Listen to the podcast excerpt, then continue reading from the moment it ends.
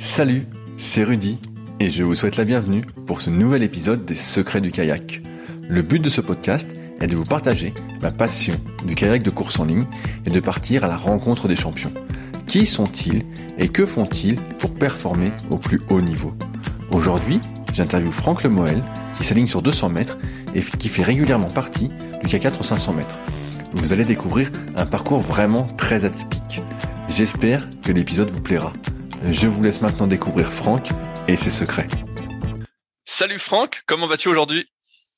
Salut Oli, bah écoute, euh, ça va bien, euh, très très bien. On revient de, on revient de séance et on profite d'une semaine de récup là. Donc, euh, donc tout va bien avant d'attaquer la saison de compétition qui arrive. Bah là, là justement, tu as les Open de France qui arrivent, il y a la première édition du, du, mois de mars. Est-ce est que tu as un objectif particulier pour ces Open? Alors, euh, ce sera le premier Open de, l'année 2021, donc il y aura mars, avril, mai. Euh, L'objectif, clairement, là, c'est de prendre ses marques euh, sur ce premier Open, voir un petit peu où j'en suis techniquement, évidemment, voir un petit peu par rapport aux concurrents où est-ce qu'on se situe. Mais là, vraiment, ça va être moi, me mettre dans le mood, dans l'esprit compétition. Ça va être plus que ça l'objectif. Et j'ai pu voir que tu avais commencé le kayak très tôt. Euh, sous le joug de ton père, qui était euh, athlète international en, en pirogue. Et euh, ça me paraît assez original parce que c'était il y a une vingtaine d'années. Et donc ton père faisait déjà de la pirogue à fond. Ouais, ouais. Alors c'est un parcours atypique pour à la fois pour mon père et, et pour le mien. Mon père, ouais, il a, il a, il faisait du kayak un petit peu, mais comme ça quand il était jeune au club de, de Guingamp en Bretagne. Euh, avec son frangin aussi. Je crois qu'il a commencé dans des bateaux avec euh, à l'intérieur des bateaux, c'était la fibre de verre encore à découvert qui rentrait dans dans les jambes. Enfin voilà, c'était vraiment old school. Il n'a pas continué, euh, il pas continué avec le parcours professionnel, on va dire. Puis après, il s'est remis un peu dans son coin à faire de la pirogue. Il a fait partie des parmi les premières équipes de France structurées de de VAA, de, de pirogue, voilà. Et euh, c'est lui qui m'a entraîné, qui m'a mis dans ce sport, effectivement. Euh, donc très jeune, j'avais euh, 8-9 ans, mon frangin a 3 ans de moins, donc euh, on va dire 6 ans. Donc on a commencé euh, un, trio, quoi.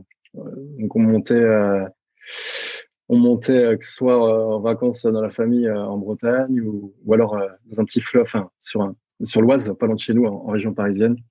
Donc ouais, un petit peu. Euh, j'ai pas vraiment commencé en club euh, comme tout le monde, on va dire. C'est un parcours un peu différent.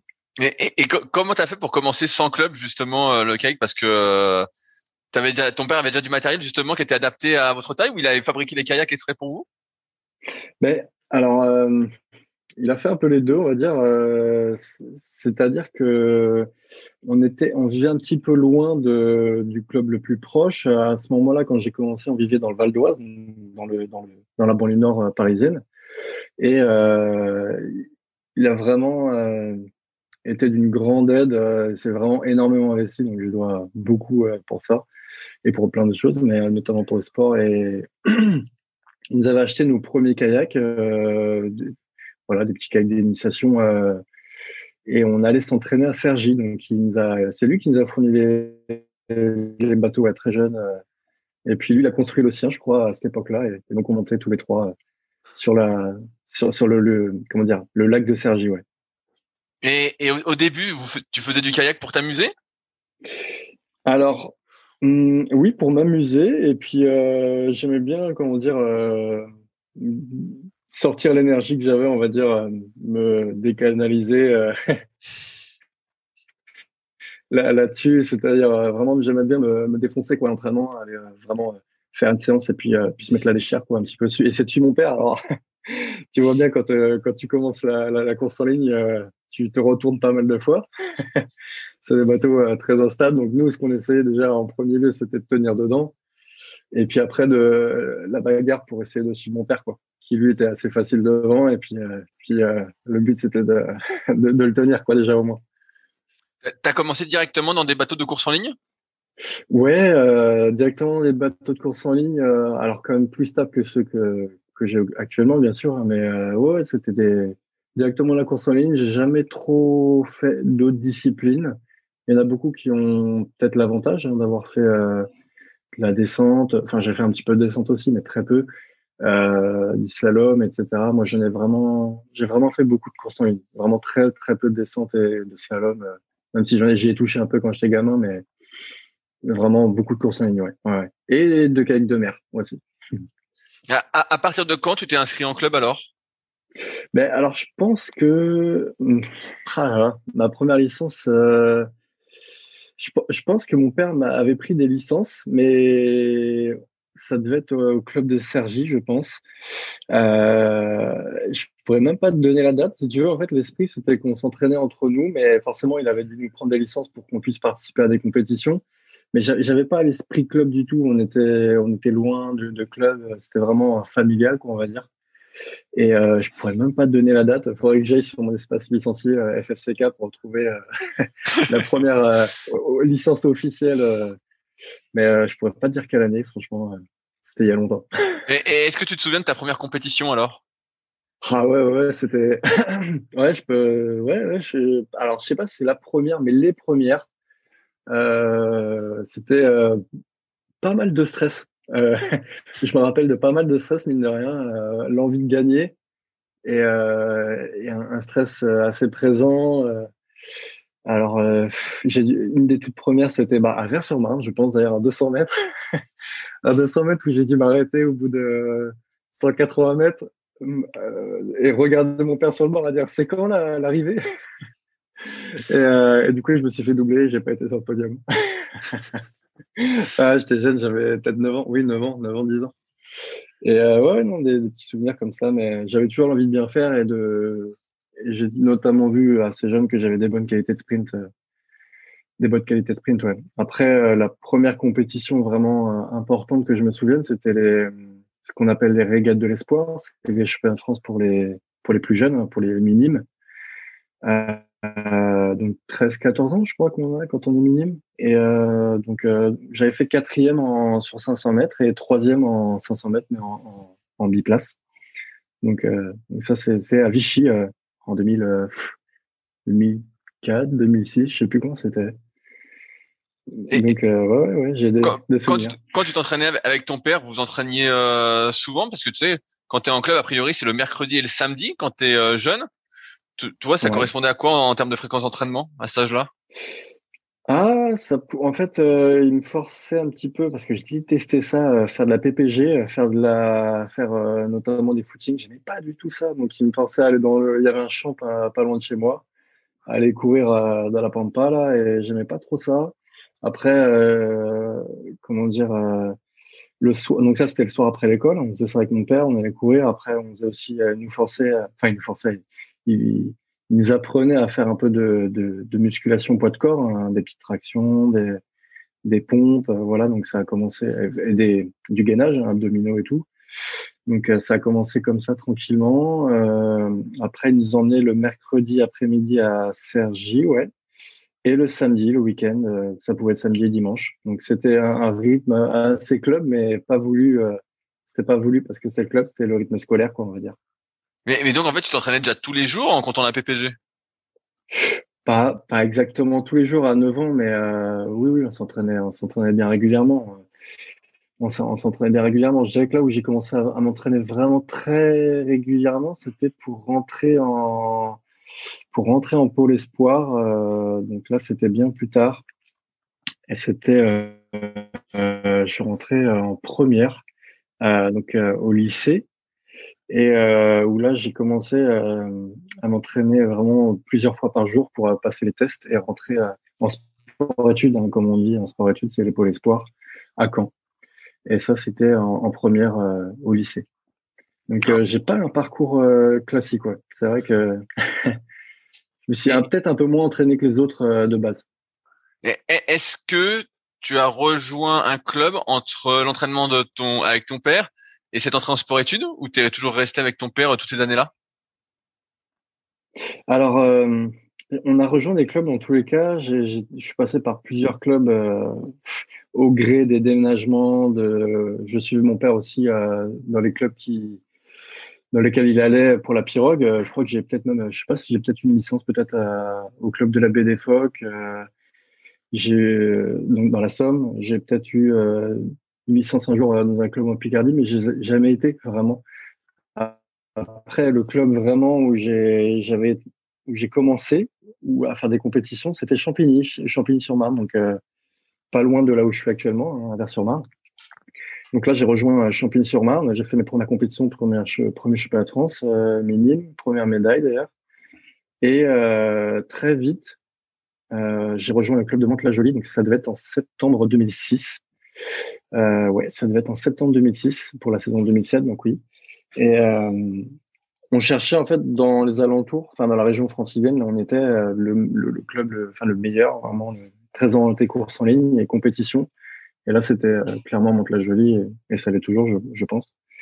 Donc, voilà, un jour on a fait 45 minutes de route, j'irais de là où on habitait pour aller voir comment ça se passait au club. Je crois qu'on arrivait un samedi après-midi, j'imagine, logiquement. Et euh, super ambiance, il faisait beau, je me rappelle ce jour-là. le groupe, enfin je veux dire, on arrivait dans le club, on a posé la voiture, les kayaks, et puis il y avait beaucoup de monde qui, qui, qui allait s'entraîner. Euh, il y avait Mehdi, euh, Mehdi BD qui entraîne à ce moment-là et il y avait un vrai engouement. quoi. C'était structuré, c'était nouveau pour moi en fait. Et euh, d'arriver dans un club comme ça après tant d'années de kayak tout seul avec mon père et mon frère. Et, euh, et donc ça m'a vraiment plu et depuis bah tu vois là on est en 2021, je suis toujours au club de Mantes-la-Jolie et, j'y serai jusqu'au bout euh, jusqu'à la fin de ma carrière. C'est drôle ça, euh, ce parcours et, et est-ce que euh, le kayak a pris une autre tournure dans ta vie à partir du moment où tu as rejoint le club entre guillemets de Mantes-la-Jolie et euh, que tu t'es orienté vers le sport-études ou avant tu t'étais quand même déjà tu avais déjà en tête euh, cet objectif compétition?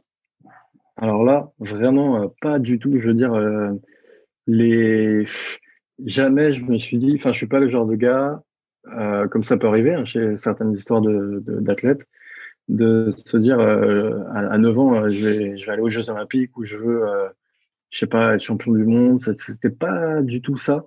C'était vraiment une histoire familiale. C'était vraiment être avec mon père et et puis puis puis se donner à fond avec lui, c'est de le rattraper. je pense que c'est vraiment la, la, base, la source et les racines. C'était vraiment ça. Et la compétition, c'est venu après. Et alors moi, ce que j'aimais, c'était voilà, j'allais aux compétitions auxquelles mon père m'inscrivait sans trop savoir ce qui se passait. Et puis moi, j'adorais, j'avais l'esprit de compétition, euh, essayer de gagner, euh, la gagner quoi. Mais j'ai pas eu un, une vision à long terme des, des gamins à me dire euh, ah je vais faire tel parcours, euh, je vais rentrer en équipe de France là, chez les juniors, je vais être champion du monde, parce que j'avais pas de modèle à côté de moi. de, de clubs, de, de, personnes qui suivaient le parcours fédéral, les structures clubs, les structures fédérales, l'équipe de France ça arrivait super tard. Vraiment, ça arrivait super tard quand je suis arrivé en, en pôle espoir. De me dire, euh, là, il y a des, enfin, faut suivre un parcours, faut, faut, faut rentrer à, faut, faut performer à telle compétition pour rentrer euh, dans les équipes de France. Euh, et après, faire les championnats d'Europe, les championnats du monde. Et puis après, les Jeux Olympiques, qui sait.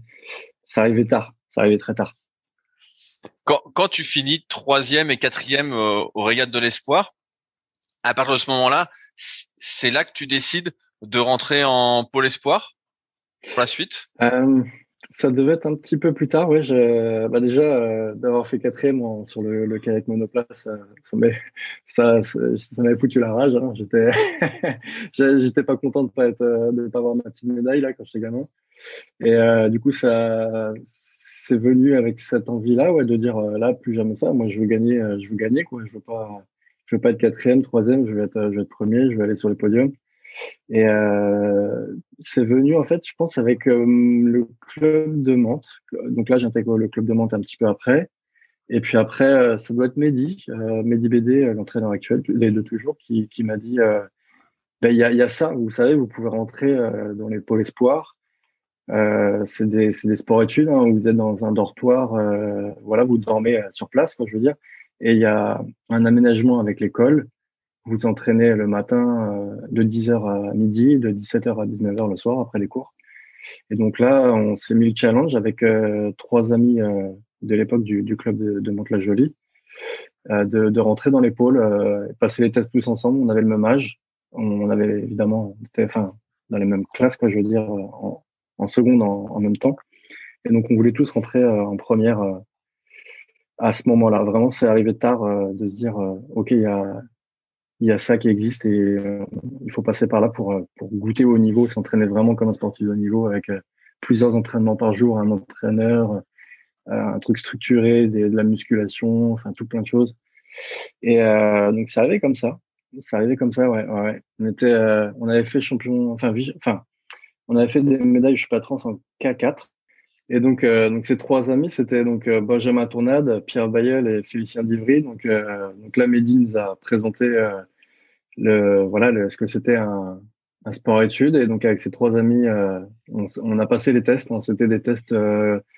alors c'était assez complet. Hein. Ça se passait à Saint-Laurent-Blangy à l'époque, peut-être encore aujourd'hui, je sais plus. Mais c'était vraiment des tests physiques complets. Il y avait de la souplesse, il y avait un maximum de pompes un maximum de traction, il y avait de l'explosivité, il y avait un maximum euh, de cordes à sauter, il y avait un 2000 mètres, un 200 mètres, il y avait un esquimotage. Enfin, c'était des, des, tests euh, assez sympas, je trouve. Euh, de la course à pied aussi, un test sur 5000 mètres. Donc là, on, l'a passé. Puis au final, moi, je suis parti avec, avec Pierre Bayeul en première. On a intégré le, le pôle espoir de Caen, en Normandie. Et, pourquoi être allé à, Caen en fait? Comment ça a marché cette, euh, cette Pôle Sport Tu pouvais pas choisir la destination où tu voulais aller? Alors, il y avait aussi un entretien, euh, un entretien avec euh, les, recruteurs, on va dire, à, à la fin euh, de tous ces tests, de, ce, de cette journée de test.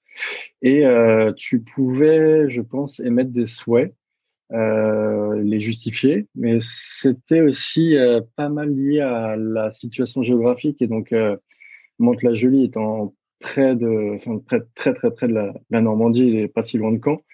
Ça s'est naturellement orienté là-bas et à l'époque, euh, ça, ça, c'était vraiment celui qui avait la meilleure réputation euh, euh sur le suivi scolaire et sportif. Vraiment, il y avait un excellent, excellent entraîneur à l'époque. C'était Hervé Duhamel que je, que je salue, qui a été très important pour moi aussi. Hervé Duhamel euh, sur le sur le pôle, voilà. Donc on a on avait émis le souhait d'aller d'aller là-bas. Et, et alors, comment ça s'est passé? Ah bah alors là c'était vraiment la, la découverte du haut niveau. Donc là déjà je pars de je pars de chez moi. Je sais pas quel âge on est en première, on va dire 17 ans je pense un truc comme ça. Ouais, c'est 16 17 un truc du style. Ouais, donc je devais j'ai dû partir à euh, donc là dans une nouvelle région. Euh, je découvre euh, ce que c'est euh, un c'est les, les, les dortoirs quoi. Enfin comment ça s'appelle là les le, le, truc où tu dors. Euh, ouais, ouais, c'est ça, je pense, le dortoir. Ouais. C'était, euh, je crois que c'est un autre nom, mais peu importe. Et, du coup, euh, euh, où tu dors avec, je sais pas, il y avait des centaines d'élèves, quoi, parce que c'était, euh, c'était pas que des sportifs, c'était un lycée classique hein, euh, qui intégrait des classes spéciales de sportifs. Donc, il y avait pas que le canoë-kayak, hein, il y avait, il y avait le judo, le handball. vraiment, il y avait, il y avait d'autres, d'autres athlètes. Donc là, je me retrouve en en première avec euh, avec euh, avec d'autres athlètes de mon âge, hein, des, des, judokas et tout, et, c'était vraiment euh, très différent de ce que j'avais connu. Donc ça a été ça a été vraiment bien, dur au début, dur dur parce que tu dois encaisser les entraînements. moi, je m'entraînais pas aussi bien. Enfin, c'était différent, quoi. C'était vraiment des entraînements plutôt à la sensation. tu vois, c'était avec mon père. Euh, et du coup, euh, du coup, voilà, là, c'était structuré, c'était deux fois par jour, c'était, euh, c'était un peu plus lourd. Donc au début, le temps d'encaisser physiquement, tu sais, où tu, tu plonges un petit peu et, puis après, après, c'était, c'était reparti, ouais. Et en passant à, à, à, ce mode un peu, je veux dire, semi-professionnel, est-ce que tu as beaucoup progressé? Alors ouais, j'ai pas mal euh, pas mal progressé euh, à ce moment-là, ouais, c'est clair. Alors passer le temps d'adaptation, euh, passer le temps d'adaptation, j'ai beaucoup progressé avec un avec comment dire mes hauts et mes bas. je pense que j'avais j'avais pas mal de, de stress à, de stress à l'époque jusqu'à mes 18 ans, donc à la sélection équipe de France de junior 2, où là tu dis c'est la dernière chance pour entrer en équipe de France euh, chez les jeunes. Euh, donc euh, à la fin des années lycée, donc à la fin des années Pôle Espoir, euh, où là j'avais vraiment eu un déclic. Euh, C'est-à-dire que j'avais fait à l'époque c'était des 1000 et des 500 mètres et le premier 1000 mètres je m'étais foiré complet. J'avais un stress de dingue. Euh, et puis après le, les 500 mètres, j'avais fait un truc pas trop mal, mais pas suffisant pour entrer en équipe de France. Je devais être classé huitième et c'était les six premiers qui, qui étaient pris. Et euh, vraiment stress de dingue. Et puis euh, il y a un mec euh, à l'époque qui avait fait derrière moi encore 1000 mètres à la première course, alors que moi je croyais que tout était terminé dès la première course. Lui, il a, il a continué aux 500 mètres. Et il a fait, il a claqué une super perte. Et juste après, il était en équipe de France. Et j'ai fait ah ouais, bah, enfin, ça m'avait appris que déjà c'était rien n'était terminé dès le début, que ça sert à rien de stresser. Et le truc drôle, c'est que les sélections équipe de France, ça se passait à Mantes-la-Jolie à l'époque. Et deux jours après, ça a enchaîné avec les interrégions, donc une compétition euh, voilà avec l'interrégion Nord, tous les clubs de, la, de cette région-là. Et euh, je crois que j'ai battu euh, presque tous ceux qui étaient sélectionnés en équipe de France deux jours avant. Et du coup, je me suis dit, mais en fait, t'es à stresser pour rien, quoi. Vraiment, tu la pression inutile. Et ça, là, ça m'avait vraiment libéré de quelque chose. Et voilà, ça avait bien progressé à ce niveau-là à la fin de, à la fin du pôle espoir, je dirais. Bah, tu savais pas encore qu'il fallait pas serrer les dents, c'est pour ça. Et oui, il faut pas être crispé, faut pas être crispé comme on disait. ouais, ouais, tout à fait. Bah... Ouais, ça m'a, non, ça m'a appris des choses. Tu vois, il y a quelques moments, enfin, je peux, je peux t'en donner. Maintenant, ça fait un bouton que, que je, que je fais du sport et du sport de niveau, mais il y a des moments importants, euh, plus importants que d'autres euh, dans ta carrière où tu peux apprendre des leçons. Et celui-ci, ça fait, ça fait partie de ces moments-là, ouais, où je me suis dit, euh, t'es capable. D'ailleurs, euh, à la fin de cette année-là, il y avait les championnats de France, donc le, point d'orgue de ma saison qui s'arrêtait puisque puisque j'allais pas après au championnat d'Europe, au championnat du monde comme l'équipe de France junior, et puis je fais vice-champion de France. Je fais deuxième derrière Pierre Val à l'époque, et euh, donc en battant tous les autres membres de l'équipe de France, et je me suis dit non mais vraiment là c'est voilà, tu vois, tu, tu pouvais le faire, et juste t'as as stressé, mais un point un point en pleurer quoi, tu vois vraiment euh, pendant la compétition, les mains qui tremblent, et, euh, voilà quoi, vraiment vraiment dur. Donc après, euh, je me suis bien libéré de ça. Après, tu continué tes études après avoir obtenu ton bac? Ouais, bah alors en fait, du coup, j'ai obtenu mon bac. Euh, donc là, tu dois sortir forcément du, du lycée. Hop, faut, faut sortir maintenant. Donc du, du, du comment dire, du ah, je, du pôle espoir. Ouais, du pôle espoir, donc du dortoir, enfin, tu vois, de, du lycée, tout ça. Et donc, euh, ouais, je me suis dit, bon, bah, je veux rester à Caen. Donc, j'ai passé un DUT euh, technique de commercialisation euh, à Caen. Je voulais rester pour euh, profiter de la structure euh, du pôle espoir qui restait qui me restait ouverte malgré que je sois plus vieux que que les lycéens. Et voilà, donc à l'époque, il y avait aussi Sébastien Jouve qui s'entraînait, Jérémy Candy et du coup euh, voilà on était plusieurs euh, à ne pas être lycéens quoi à s'entraîner sur cette belle structure et ce, cette super ville franchement il y a un canal euh, à Caen qui est, qui est génial pour pouvoir s'entraîner plus le plus le pôle espoir où il y a la salle de muscu enfin bref je voulais profiter de, de rester m'entraîner à ce à, ce, à cet endroit là et donc j'ai fait mon DUT alors pareil là le, parcours un peu atypique se poursuit jusque là encore c'est-à-dire que donc là, j'ai donc là, je suis, je suis tout seul. J'ai l'impression vraiment d'être tout seul. Donc, euh, il y a, je suis, loin de, de ma famille. Euh, je suis plus en pôle espoir à proprement dire. Euh, je fais des études qui sont assez lourdes quand même. Un DUT, euh, c'est c'est beaucoup d'heures euh, de, de cours. C'est pas mal de travail à la maison. Ça a été vraiment euh, des années assez dures, euh, deux ans assez durs parce que pas d'aménagement. Je crois d'ailleurs que ce DUT actuellement à des, des, aménagements pour exporter de haut niveau. J'aurais bien aimé que ce soit le cas il y a quelques années. Donc vraiment, là, j'ai mon petit appartement étudiant. Pas beaucoup de moyens financiers, voilà, c'était un peu dur aussi là-dessus. Donc là, j'ai pris un, vélo, un petit vélo pourri, et puis je partais de l'autre bout de camp jusqu'à jusqu'à au canal, sachant que Caen, c'est vraiment une en pente, vraiment une énorme pente. J'habitais tout en haut et le canal était évidemment tout en bas. Euh, donc euh, j'allais après les cours vraiment fatigué de la journée euh, m'entraîner en vélo. Je revenais tout seul, je m'entraînais beaucoup tout seul. Donc c'était c'était vraiment dur. Et là, je me suis posé la question sur ces, au bout de ces deux ans, donc j'ai obtenu mon DUT, de me dire est-ce que voilà, t'es toujours pas en équipe de France moins de 23 ans? Euh, je suis pas passé chez les juniors. Je suis pas encore en équipe de France moins de 23 ans. Euh, qu'est-ce que qu'est-ce que tu fais là maintenant? Euh, Je me suis dit euh, bon, ça va être compliqué. Je vais quitter Caen. Euh, je vais aller à Mantes-la-Jolie. Euh, j'ai jamais habité à Mantes-la-Jolie, sachant que c'était mon club depuis depuis quelques années maintenant. Et je vais aller là-bas et je vais trouver des études. Je vais continuer le kayak, mais différemment et 100% tout seul et à l'instinct. Donc là, j'ai requitté le, le mode structuré, on va dire, hein, pour euh, pour aller sur euh, pour aller m'entraîner tout seul et donc c'était euh, un peu le flou, un peu le flou, mais j'avais cet instinct. J'ai beaucoup marché à l'instinct en me disant ça va produire quelque chose. J'ai trouvé un, une licence là-bas. pareil, ça continue dans le bizarre, licence en, en, alternance.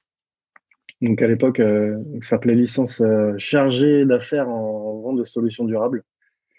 ok, pourquoi pas? Pourquoi pas? Donc voilà. Et euh, donc j'ai passé, euh, j'étais à Saint-Germain-en-Laye, qui est un petit peu loin de Mantes-la-Jolie, mine de rien. Et euh, donc j'allais, la moitié du temps j'étais à l'école, et l'autre moitié du temps j'étais chargé d'affaires euh, pour l'entreprise euh, euh, Plaque plâtre. Donc j'étais chargé d'affaires pour aller vendre les matériaux aux, négoces en matériaux, les, les pompées, etc. Et donc, j'avais ma voiture de fonction, des vraies responsabilités. C'était des super années, vraiment, c'était des super années parce que je me suis éclaté vraiment dans le travail avec chez Placoplâtre et puis dans, dans les licences que je faisais. C'était vraiment super intéressant. Et du coup, le soir, je revenais, je m'entraînais super tard, super tard. Euh, je faisais, on va dire, un entraînement et demi. C'était énormément de musculation. Euh, je faisais vraiment beaucoup de musculation pendant quatre mois. Euh, ça a été que ça presque, et euh, ça m'a permis de combler un clairement un déficit physique que j'avais à, l'époque. Euh, je, suis, ben, je pense que tu vois à peu près les, les gaillards qui est à côté de moi. Je suis vraiment pas le plus costaud. Et, euh, et du coup, ça m'a permis de vraiment de rattraper un retard important par rapport aux autres. Donc là, je fais ça. Donc j'ai pas touché un bateau pendant quatre mois, je crois. ok, euh, pas, du tout de bateau, t'es même pas monté dedans un petit peu Non, j'étais, j'étais pas dégoûté, mais voilà, je, voulais m'écouter, je sentais que c'est ça qu'il fallait que je fasse. Et d'ailleurs, euh, un petit peu plus tard, tu, je te dirai comment ça s'est passé la conclusion, mais il y en a qui ne croyaient pas que je me sentais comme ça. C'était vraiment tellement loin de, de tout ce qui est scolaire et scientifique et, et, euh, et connu que il y en a qui ne croyaient pas. Mais du coup, euh, voilà, je n'ai pas touché vraiment un bateau, peut-être même pendant plus de quatre mois. Et euh, puis après, arrivé en, arrivé en fin mars, je, je, je, suis remonté dans le bateau, mais en calquant mes entraînements sur l'athlétisme. Donc, euh, et sur du sprint. Donc ça, c'était en 2012, à l'année de ma licence. Et, euh, et puis, euh, je me sélectionne en équipe de France. Ok. C'était improbable, vraiment. Euh, donc là, c'était fin avril, les sélections d'équipe de France. Je suis monté pendant un mois et demi et pas non plus euh, énormément. Donc je, je, faisais des EB1 vraiment très techniques, enfin des, des séances euh, d'endurance très techniques et, et je faisais beaucoup de sprints. Euh, des sprints un peu à la sensation. Voilà, je, je me mettais pas de limite. Des fois, je faisais vraiment euh, beaucoup plus que ce qu'on pouvait faire d'habitude, ou alors moins. Vraiment, c'était à la sensation. Et je suis arrivé, j'ai fait premier, euh, premier des moins de 23 en 2012. c'était les sélections olympiques à l'époque. Je me rappelle, j'avais fait sixième au général et premier des moins de 23 ans. Donc là, je me suis qualifié pour la première fois en équipe de France du, du 15 200 mètres chez moins de 23 ans. Je, je, j'avais pas compris, je, je revenais pas. Ouais, c'est bah, hyper, hyper, original, quoi, de se dire, euh, bah, tu, on va en parler un peu en antenne. Moi, si tu me dis euh, la muscu, ça marche pour le kayak, je te dis oui, oui. Euh. Mais je pense que ça a marché pour moi parce que j'étais, vraiment, tu vois, par exemple, si tu demandes à Guillaume Lefloc, je pense pas que c'est ça qui va faire comme un dingue, qui va le faire avancer plus vite. Il est vraiment, tu vois, on n'a pas du tout les mêmes physiques, tout le monde n'a pas les mêmes besoins. Et je pense qu'à ce moment-là de ma vie, de marcher à l'instinct, bah ça, ça a marché. Ça aurait pu très bien planter complètement, j'en sais rien, mais en tout cas, j'avais pas de prétention. Je suis arrivé aux sélections équipe de France avec zéro pression. J'étais le, le mec euh, qui, qui était perdu des radars euh, depuis, euh, depuis longtemps. Et puis, puis voilà, je suis arrivé et j'ai claqué des, trucs de dingue. Enfin, des trucs de dingue, des trucs très bien en tout cas. Et, donc voilà, je suis arrivé sur ma première saison, ma première saison comme ça euh, j'en revenais pas. Mais bah, là, là, j'imagine, t'étais super content, quoi. Ah bah là, très content, très fier. Mon club aussi, mon père. Enfin, vraiment, c'était. ça a été waouh brutal quoi. Je veux dire, c'est c'était vraiment dingue. Et après, à l'époque, je me rappelle, c'était, il y avait, pour les moins de 23 ans, il y avait que le championnat d'Europe. Donc là, je me suis pris une tôle, par contre, au championnat d'Europe. euh, j'avais fait 18e, je crois, euh, sur le bassin de Montémort au Portugal. Euh, un bassin démonté. Oh là c'était compliqué. Enfin, bref, j'avais fait 18e.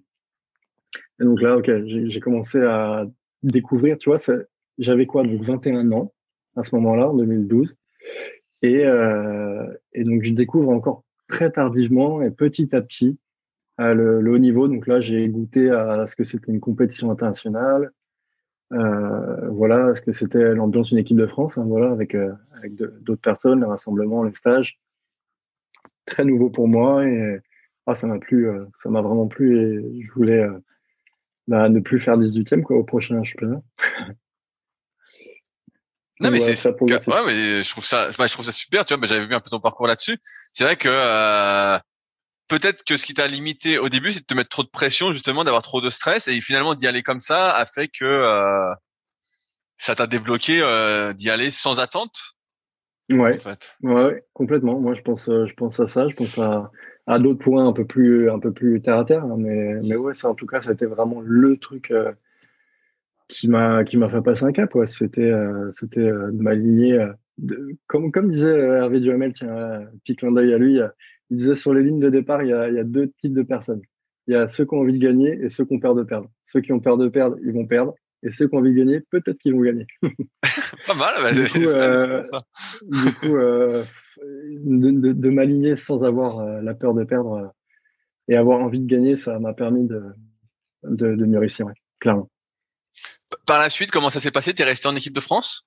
Les années Alors, ouais, du coup, après, donc là, j'avais 21 ans, donc c'était, j'avais encore deux ans après euh, de moins de 23 ans possible, et j'ai, j'ai gagné les deux années euh, suivantes encore. En, en continuant à euh, t'entraîner à l'instinct? Non, alors du coup, alors à l'issue de ma première année équipe de France, donc je découvre aussi ce que c'est les entraîneurs nationaux, les entraîneurs des équipes de France, hein, que je n'avais jamais côtoyé avant. Et donc là, je m'entraîne, enfin, celle qui, qui était chargée de me superviser sur la saison internationale, c'était Claudine Leroux, euh, aussi une personne très importante euh, dans ma, dans ma carrière, euh, que je savais que je remercie, euh, que je remercierai toujours. Et donc là, elle, était entraîneur à côté de ça, évidemment, parce que elle est entraîneur en équipe de France, mais elle entraînait ailleurs le reste de l'année. Et elle, elle s'entraînait, elle entraînait sur le pôle France de Cesson-Sévigné, de Rennes. Euh, donc euh, cette année-là, elle, quand elle m'a supervisé sur les entraînements, elle avait une approche que j'aimais vraiment beaucoup, qui était très intéressante et qui me correspondait vraiment bien, très qualitatif. Enfin, était très qualitative et euh, très à l'écoute aussi de ce que tu pouvais ressentir, la fatigue, etc. Elle s'adaptait pas mal. vraiment très intéressante. Donc là, je me suis dit, là, maintenant, je veux m'entraîner avec elle. Euh, je veux m'entraîner avec elle. Et donc, euh, à l'issue de, de cette année équipe de France, on m'a proposé de rentrer dans un pôle France. Et on me proposait le pôle France de l'INSEP vers sur Marne. Je voulais pas du tout, du tout y aller à ce moment-là. Euh, je voulais absolument suivre Claudine qui était sur euh, sur Rennes. Et euh, j'ai demandé à aller là-bas. Bon, ça a été un peu compliqué pour pour accepter, mais en tout cas, j'ai fait ce qu'il fallait pour arriver sur sur Rennes. Et voilà. Donc à la rentrée, j'arrive à, à, Rennes. Donc là, on me dit que tu as accepté. Et là, pareil, il s'est passé des choses assez marrantes parce que j'ai eu ma licence. Euh, la, la, dernière semaine de ma licence, c'était la première semaine euh, d'école à Rennes parce que je voulais poursuivre sur un master. Donc là, j'étais comme ça, ok, ton équipe de France. on est en juillet en septembre, euh, tu seras donc tu changes de région encore, tu pars de Mantes-la-Jolie, tu vas tu vas à Rennes et il euh, faut que tu trouves des études, sachant que tous les concours étaient passés pour euh, pour aller voilà sur les écoles que tu voulais. Moi, si j'avais pas été pris en équipe de France, j'aurais continué dans l'école dans laquelle j'étais à, à Saint-Germain-en-Laye et puis là, je dis je vais à Rennes. Je regarde sur internet ce qu'il y a, je contacte des écoles qui me disent ben les IAE qui me disent bah là, les concours sont passés depuis, je sais plus, avril ou un truc comme ça. C'est bien trop tard, monsieur. euh, Qu'est-ce que je fais? J'étais là, waouh, attends. Alors, euh, où tu vas? Et, j'ai, et après, je voyais une école qui s'appelait euh, l'ECRN, donc l'école de, super de commerce de Rennes. Donc, super école. Et là, je me suis dit, non, là, c'est, c'est un trop haut niveau encore. Et ça va être compliqué avec euh, le sport. Et puis même, même si tu voulais intégrer cette école-là, tu n'y arriveras pas. Euh, sachant que ça coûtait aussi euh, cher. Ça coûte cher les écoles de commerce. Euh, je me suis dit, wow. et en plus, c'était entièrement enseigné en anglais. Enfin, tu vois le, le package. et, à l'époque, l'anglais c'était pas encore ça. Ben non, ça m'avait toujours intéressé l'anglais, mais vraiment toujours intéressé, mais pas au niveau de rentrer dans des études quoi. Donc là, je vois ça et je fais, allez, appel. Euh, donc je les contacte et super sympa, ils ouvrent une session, un entretien juste pour moi tout seul, en plein mois d'août, pendant les vacances, un entretien et des tests. Euh, wow. J'y vais. Bon, bah là, je me suis mis pendant quelques mois, euh, bah, pendant la saison équipe de France, euh, d'ailleurs, euh, je me suis mis la déchire sur l'anglais. donc, en mois d'août, après les championnats d'Europe, donc là, c'était les vacances pour moi avant d'attaquer la saison suivante.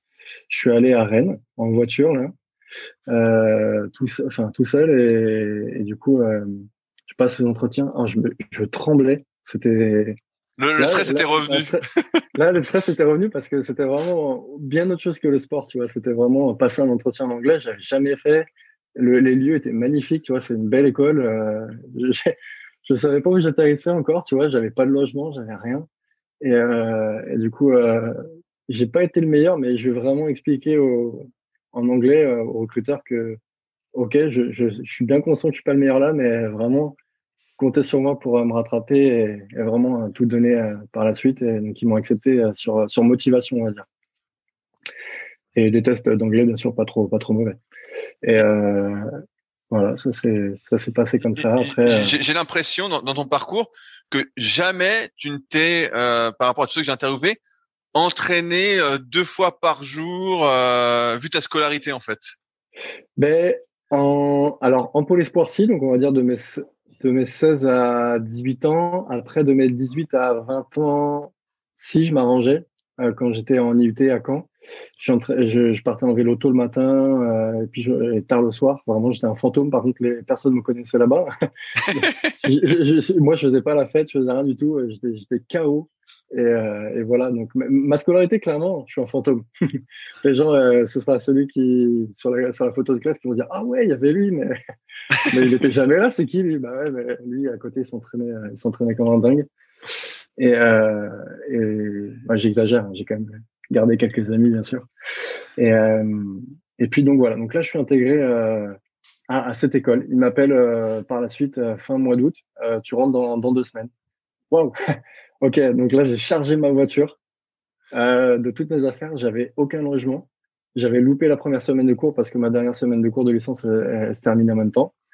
Euh, c'est Guillaume Burger à l'époque qui, qui m'a hébergé. Il avait un appart sur Rennes parce qu'il s'entraînait aussi sur le pôle France de Rennes à l'époque. Il m'a hébergé gracieusement avec tout mon bazar. Euh, c'était euh, voilà, je, dois, je, je, le remercie aussi euh, au passage s'il écoute. Et, euh, et du coup, voilà, j'ai intégré le, le, un pôle France pour la première fois de ma vie. Et alors, alors comment c'était comment c'était euh, cette expérience du pôle France? Ben là, pareil, c'est encore euh, bien un cran au-dessus de, du, du pôle espoir, et, etc. Et euh, je me rappelle que j'avais un déficit euh, pas mal de, alors pas musculaire parce que du coup j'avais quand même pas mal rattrapé avant, mais par contre de foncier. J'avais euh, tous ces tous ces cours, ce parcours un peu bizarre, ça a fait que j'avais pas une, caisse aussi importante que les autres. Et donc là, on a vraiment travaillé euh, là-dessus euh, la première année où j'étais à Rennes, ma première année de master en fait. Et donc là, j'avais regagné les sélections équipe de France. Pareil, c'était le même rythme que l'UT. Je m'entraînais tôt le matin, tard le soir, c'était vraiment compliqué. Et euh, je vais te rajouter encore du bizarre après.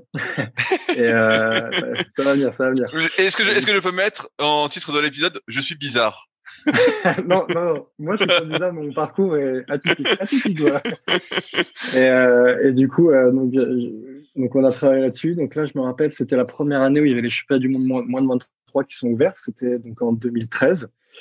Euh, donc championnat d'Europe, pour la première fois, je rentre en finale. Je fais septième euh, en K1 200 mètres. Après, j'ai été pris pour le championnat du monde. J'avais loupé la finale à une place et je gagne la finale B ensuite, donc dixième au championnat du monde. Donc, tu vois, il y avait une bonne progression par rapport à l'année précédente où j'avais fait 18e au championnat d'Europe. Et, euh, et puis l'année suivante, c'était la fin du master, donc de mon master. Euh, et puis, euh, donc, euh, il fallait trouver un stage de six mois. Donc là, haute complication. Euh, tu vois, pour un sportif, c'est compliqué. Tu vois, tout ça, déjà les cours, c'est compliqué, mais en plus avec les stages, les entreprises, vraiment, vraiment dur. Sachant que j'ai jamais redoublé, jamais dédoublé non plus les années. Maintenant, tu as cette possibilité-là hein, de, de faire deux années pour en faire une seule, donc ça me dégage du temps. Jamais j'ai fait ça.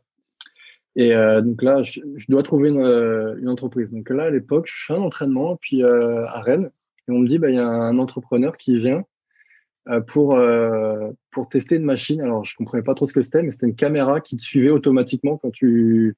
Enfin, elle était posée sur un trépied, la caméra. Toi, tu portais un bracelet et la la caméra posée sur le trépied, elle détectait le bracelet et puis elle te suivait automatiquement. Tu vois? Ouais, je vois. Euh, et tu vois, enfin ouais, non, je trouvais ça complètement dingue à l'époque et, ça l'est toujours d'ailleurs. Mais et du coup, euh, le gars vient, il fait son test, euh, il voulait tester sur les sportifs hein, parce que c'était le marché visé. Et je fais, mais c'est génial votre truc et mais vous faites ça comment et tout. Mais il dit, moi, on est basé à Brest. donc tu vois, Rennes-Brest, y a trois heures de route. Et je fais, ah ouais, ouais, ben et vous cherchez pas un stagiaire? Et, euh, et, là, du coup, ils me disent, euh, bah, ouais, ça pourrait carrément nous intéresser pour développer un peu le marketing euh, de la boîte qui était vraiment euh, toute naissante. Et donc, ils m'ont accepté. Là, j'ai fait, là, pareil, j'ai marché à l'instinct encore. parce que à première vue, à Brest, à trois heures de Rennes, c'est pas l'idéal, tu vois, pendant six mois. Donc là, j'ai fait bon, comment je fais maintenant? Donc j'ai négocié avec lui, avec avec Eric, hein, le, le, patron de la boîte, que je remercie et que je salue aujourd'hui euh, où je faisais deux jours euh, à Brest et le reste du temps, je faisais à, Rennes de la semaine. Donc lundi, mardi, voire mercredi, j'allais à Brest. Je partais le dimanche soir. Donc là, j'ai trouvé un petit logement euh, chez l'habitant, chez une grand-mère qui louait son garage. Euh, j'ai dormi dans son garage. et puis euh, sur place, euh, je me rends compte que c'était un peu compliqué de faire la course en ligne à Brest. Donc j'ai fait, waouh, bon bah, faut que je trouve un autre moyen. Je vais faire de, bah, du cake de mer de Lausanne Racing. Et donc là, j'ai croisé un gars sur place, Boris Ginvresse, que je salue aussi euh, aujourd'hui, et euh, qui était euh, un super bon descendeur et un très bon gars de la, mer, et super motivé parce qu'il faisait des études en même temps. Et, on allait s'entraîner à 7 heures du matin ensemble et le soir ensemble, pareil. donc voilà, on s'est motivé pendant plusieurs mois ensemble dans des conditions assez compliquées. Moi, le matin, donc on, j'allais travailler après l'entraînement, fatigué. Je passais ma journée de travail où il fallait faire euh, pas mal de choses. Après, le soir, fallait, euh, fallait à nouveau aller s'entraîner euh, dans la rade de Brest de nuit dans la mer, donc ce qui n'est pas forcément l'idéal. Et mais je l'ai fait, je l'ai fait. Tu vois, je suis un peu, c'est un peu bizarre des fois ce que j'ai fait, mais mais voilà, on, s'entraînait sur la, dans la rade de Brest en kayak de mer. Et ça m'a énormément apporté en course en ligne. Ça t'a apporté par rapport à quoi? Au fait d'être instable sans arrêt? D'avoir des ben, D'être. Euh, ça m'a apporté pas mal de choses euh, déjà dans l'approche du mouvement, l'approche de la glisse. Euh, tu tu pédales, enfin tu utilises beaucoup moins les jambes en, en de racing qu'en course en ligne, donc euh, vraiment tu es obligé d'avoir un gainage très solide t'adapter tout le temps en conditions des, des, vagues qui sont bien plus importantes que la course en ligne, bien sûr. Et donc, ça m'a apporté un toucher, un appui, un gainage, un avancement de bateau qui, ont été intéressants par la suite, ouais. Et puis, euh, bah, tu vois, ça c'était en 2014. Euh, c'est ma dernière année de moins de 23 ans. Mon stage se termine et l'année se poursuit. Je suis repris en équipe de France euh, en gagnant à nouveau chez les moins de 23 ans. Et il y avait les championnats d'Europe à Mantes-la-Jolie. Là, tu vois, c'est, rigolo, ça arrive qu'une seule fois. C'était la dernière année de mes moins, de 23 ans. Il y a le championnat d'Europe des moins de 23 ans à Mantes-la-Jolie, dans mon club, t'imagines? Enfin, La probabilité est dingue. Et, euh, et donc là, j'étais en K1 200 mètres, mais une nouveauté, j'étais aussi en K2. Et donc là, on, on fait aligner avec un petit jeune avec qui j'étais à Caen d'ailleurs à un moment. C'était Guillaume Le Floch. et euh, Guillaume Le Floch de Corchemont. Et donc en, en K2, euh, on fait la médaille de bronze première médaille euh, internationale pour moi et, et pour lui sur un événement majeur, je pense. Et du coup, euh, super, super expérience et vraiment, c'était, c'était dingue. c'était, vraiment un moment important, voilà, pour moi cette première médaille. Et puis j'avais fait cinquième aussi en K1, en monoplace. on, voit, on voit bien ton évolution quand même chaque année. Chaque année, tu grappilles des places. C'est vrai que j'ai une évolution lente, mais assez constante au final, ouais, pendant toutes ces années-là. Et euh, bah d'ailleurs jusqu'à jusqu'à aujourd'hui. Et euh, après au championnat du monde, euh, j'avais fait septième. J'étais rentré en finale aussi pour la première fois. J'avais fait septième en monoplace. Euh, donc voilà, c'est comme ça que mes années de mon 3 sont conclues. Et par la suite, je suis allé sur le pôle France de, de l'INSEP à version Est-ce que tu as toujours fait, as toujours eu en tête de faire du 200 mètres? On va dire que c'était ma qualité première. Euh, ma qualité première, c'était vraiment le sprint. Et au fur et à mesure du temps, elle a évolué. Euh, j'ai ouais, enfin, j'ai un petit talent naturel, on va dire, en, en, sprint sur 200 mètres, mais je suis vraiment pas dégueu non plus sur 500 mètres. Et euh, notamment dans les équipages, parce que dans mon histoire de club aussi, euh, j'ai fait pas mal de médailles euh, en kayak 4 places à 500 mètres, qui est maintenant le bateau que j'affectionne vraiment particulièrement. Donc euh, jusqu'à longtemps, ça a été mon projet. Là, ça l'est aussi un petit peu, mais le K4 500 mètres, c'est quelque chose qui me qui m'intéresse vraiment plus euh, aujourd'hui. D'ailleurs, euh, dans l'évolution après de ma meilleure performance, c'était en 2018. on rentre en, en finale sur une distance olympique en kayak 4 places à 500 mètres et on fait sixième avec Étienne Hubert, Guillaume Burger et Guillaume Lefloc. Ok, ouais, donc euh, plutôt sympa. bah ouais, non, c'est. Qu'est-ce qui a qu'est-ce qui a fait que tu as rejoint finalement euh, l'INSEP et Vers-sur-Marne alors que tu voulais pas y aller euh, à la base? Euh, Parce que, eh ben, tu vois, une grande qualité aussi qu'elle a eu Claudine, c'est de me dire Claudine Leroux, c'est quand j'étais au pôle de Rennes, c'est de me dire, bah là, je pense que je pense que il faut que tu que, que tu ailles chercher autre chose parce que j'ai des choses à t'apporter, bien sûr, toujours, hein. mais tu iras chercher mieux que si tu restes là où il y avait un peu moins d'athlètes à, à, cette époque-là. Euh, tu gagneras plus à aller à Vers et à découvrir d'autres entraîneurs, François During, etc., euh, que de rester. Donc là, euh, pareil, nouveau changement de vie. Donc là, j'ai obtenu mon master. Hein. Donc euh, j'ai eu mon master. Je déménage dans la région parisienne. C'était compliqué. C'était une année difficile. Parce que j'ai dû trouver un petit, voilà, donc tu as ton diplôme et voilà, vas-y, démerde-toi maintenant. c'est toujours le cercle vicieux, tu vois, pour les sportifs euh, comme nous, c'est-à-dire que plus tu travailles, moins tu peux t'entraîner, et donc moins tu es bon au kayak, mais tu peux payer ton loyer et manger. Et, plus tu t'entraînes, moins tu peux travailler, et donc après, bah, là, tu as un gros souci d'argent si t'as pas les parents derrière. Et euh, il y a un truc qui cloche vraiment, vraiment. Et là, je me suis pris mais en, en pleine tronche. Cette année-là, en 2015, ça a été compliqué, mais vraiment dur. J'ai dû trouver.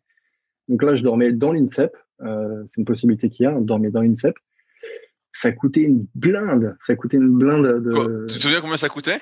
Ah, je sais plus. Et puis en plus, il facturait au trimestre. Tu vois, fallait lâcher une somme énorme tous les trois mois. Tu n'avais pas possibilité de payer tous les mois. Ah, c'était nul. j'ai détesté. Vraiment, c'était une année horrible. Et du coup, euh, j'ai trouvé un petit job à Decathlon, à Clé-Souilly, ah, avec les bah, je, connais, je, connais, je connais bien, mais c'est peut-être croisé là-bas alors. Ah, bah écoute, peut-être, peut-être que je t'ai vendu une paire de chaussures euh, au rayon montagne. Ah, t'étais, t'étais rayon montagne?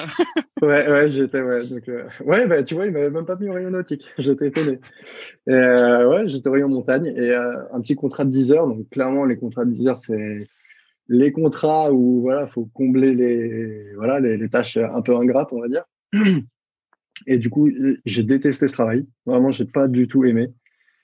Euh, c'était super compliqué. Donc, t'imagines bien qu'à 10 heures à Decathlon, tu gagnes peanuts et du coup, même pas assez, même pas assez de, de quoi payer un loyer, ni de manger, ni payer l'essence. Tu vois, je crois que, enfin voilà, c'était vraiment dur, sans possibilité de revenus, mais il fallait que je m'entraîne. Tu vois, quand tu t'entraînes euh, deux, trois fois par jour, c'est compliqué de trouver un travail euh, qui s'arrange pour toi, qui comprend, qui est possible aussi, bien sûr parce qu'il y a des métiers où c'est pas possible. Euh, donc là, vraiment, quoi, année. Euh, François, mon entraîneur, donc euh, mon nouvel entraîneur sur place, François During me disait, j'ai l'impression que tu travaillais 60 heures. Ça, ça te coûtait 60 heures mentalement, quoi.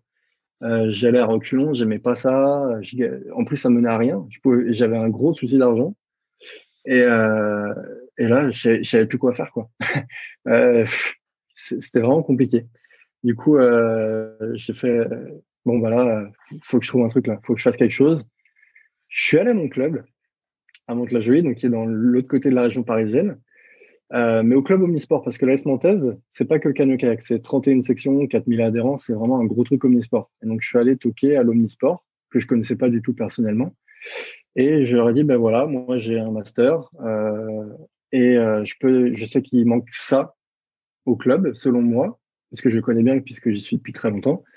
Et, euh, et moi, je peux l'apporter. Par contre, la contrepartie, c'est que, voilà, moi, je suis sportif de niveau, je dois m'entraîner. Euh, laissez-moi la possibilité, faites-moi confiance. Et ça s'est super bien passé. Donc, eh ben, on crée le poste. Je suis vraiment allé au culot. Euh, on crée ton poste et voilà, tu as, as, ça comme mission, faut que tu le fasses. Tu débrouilles.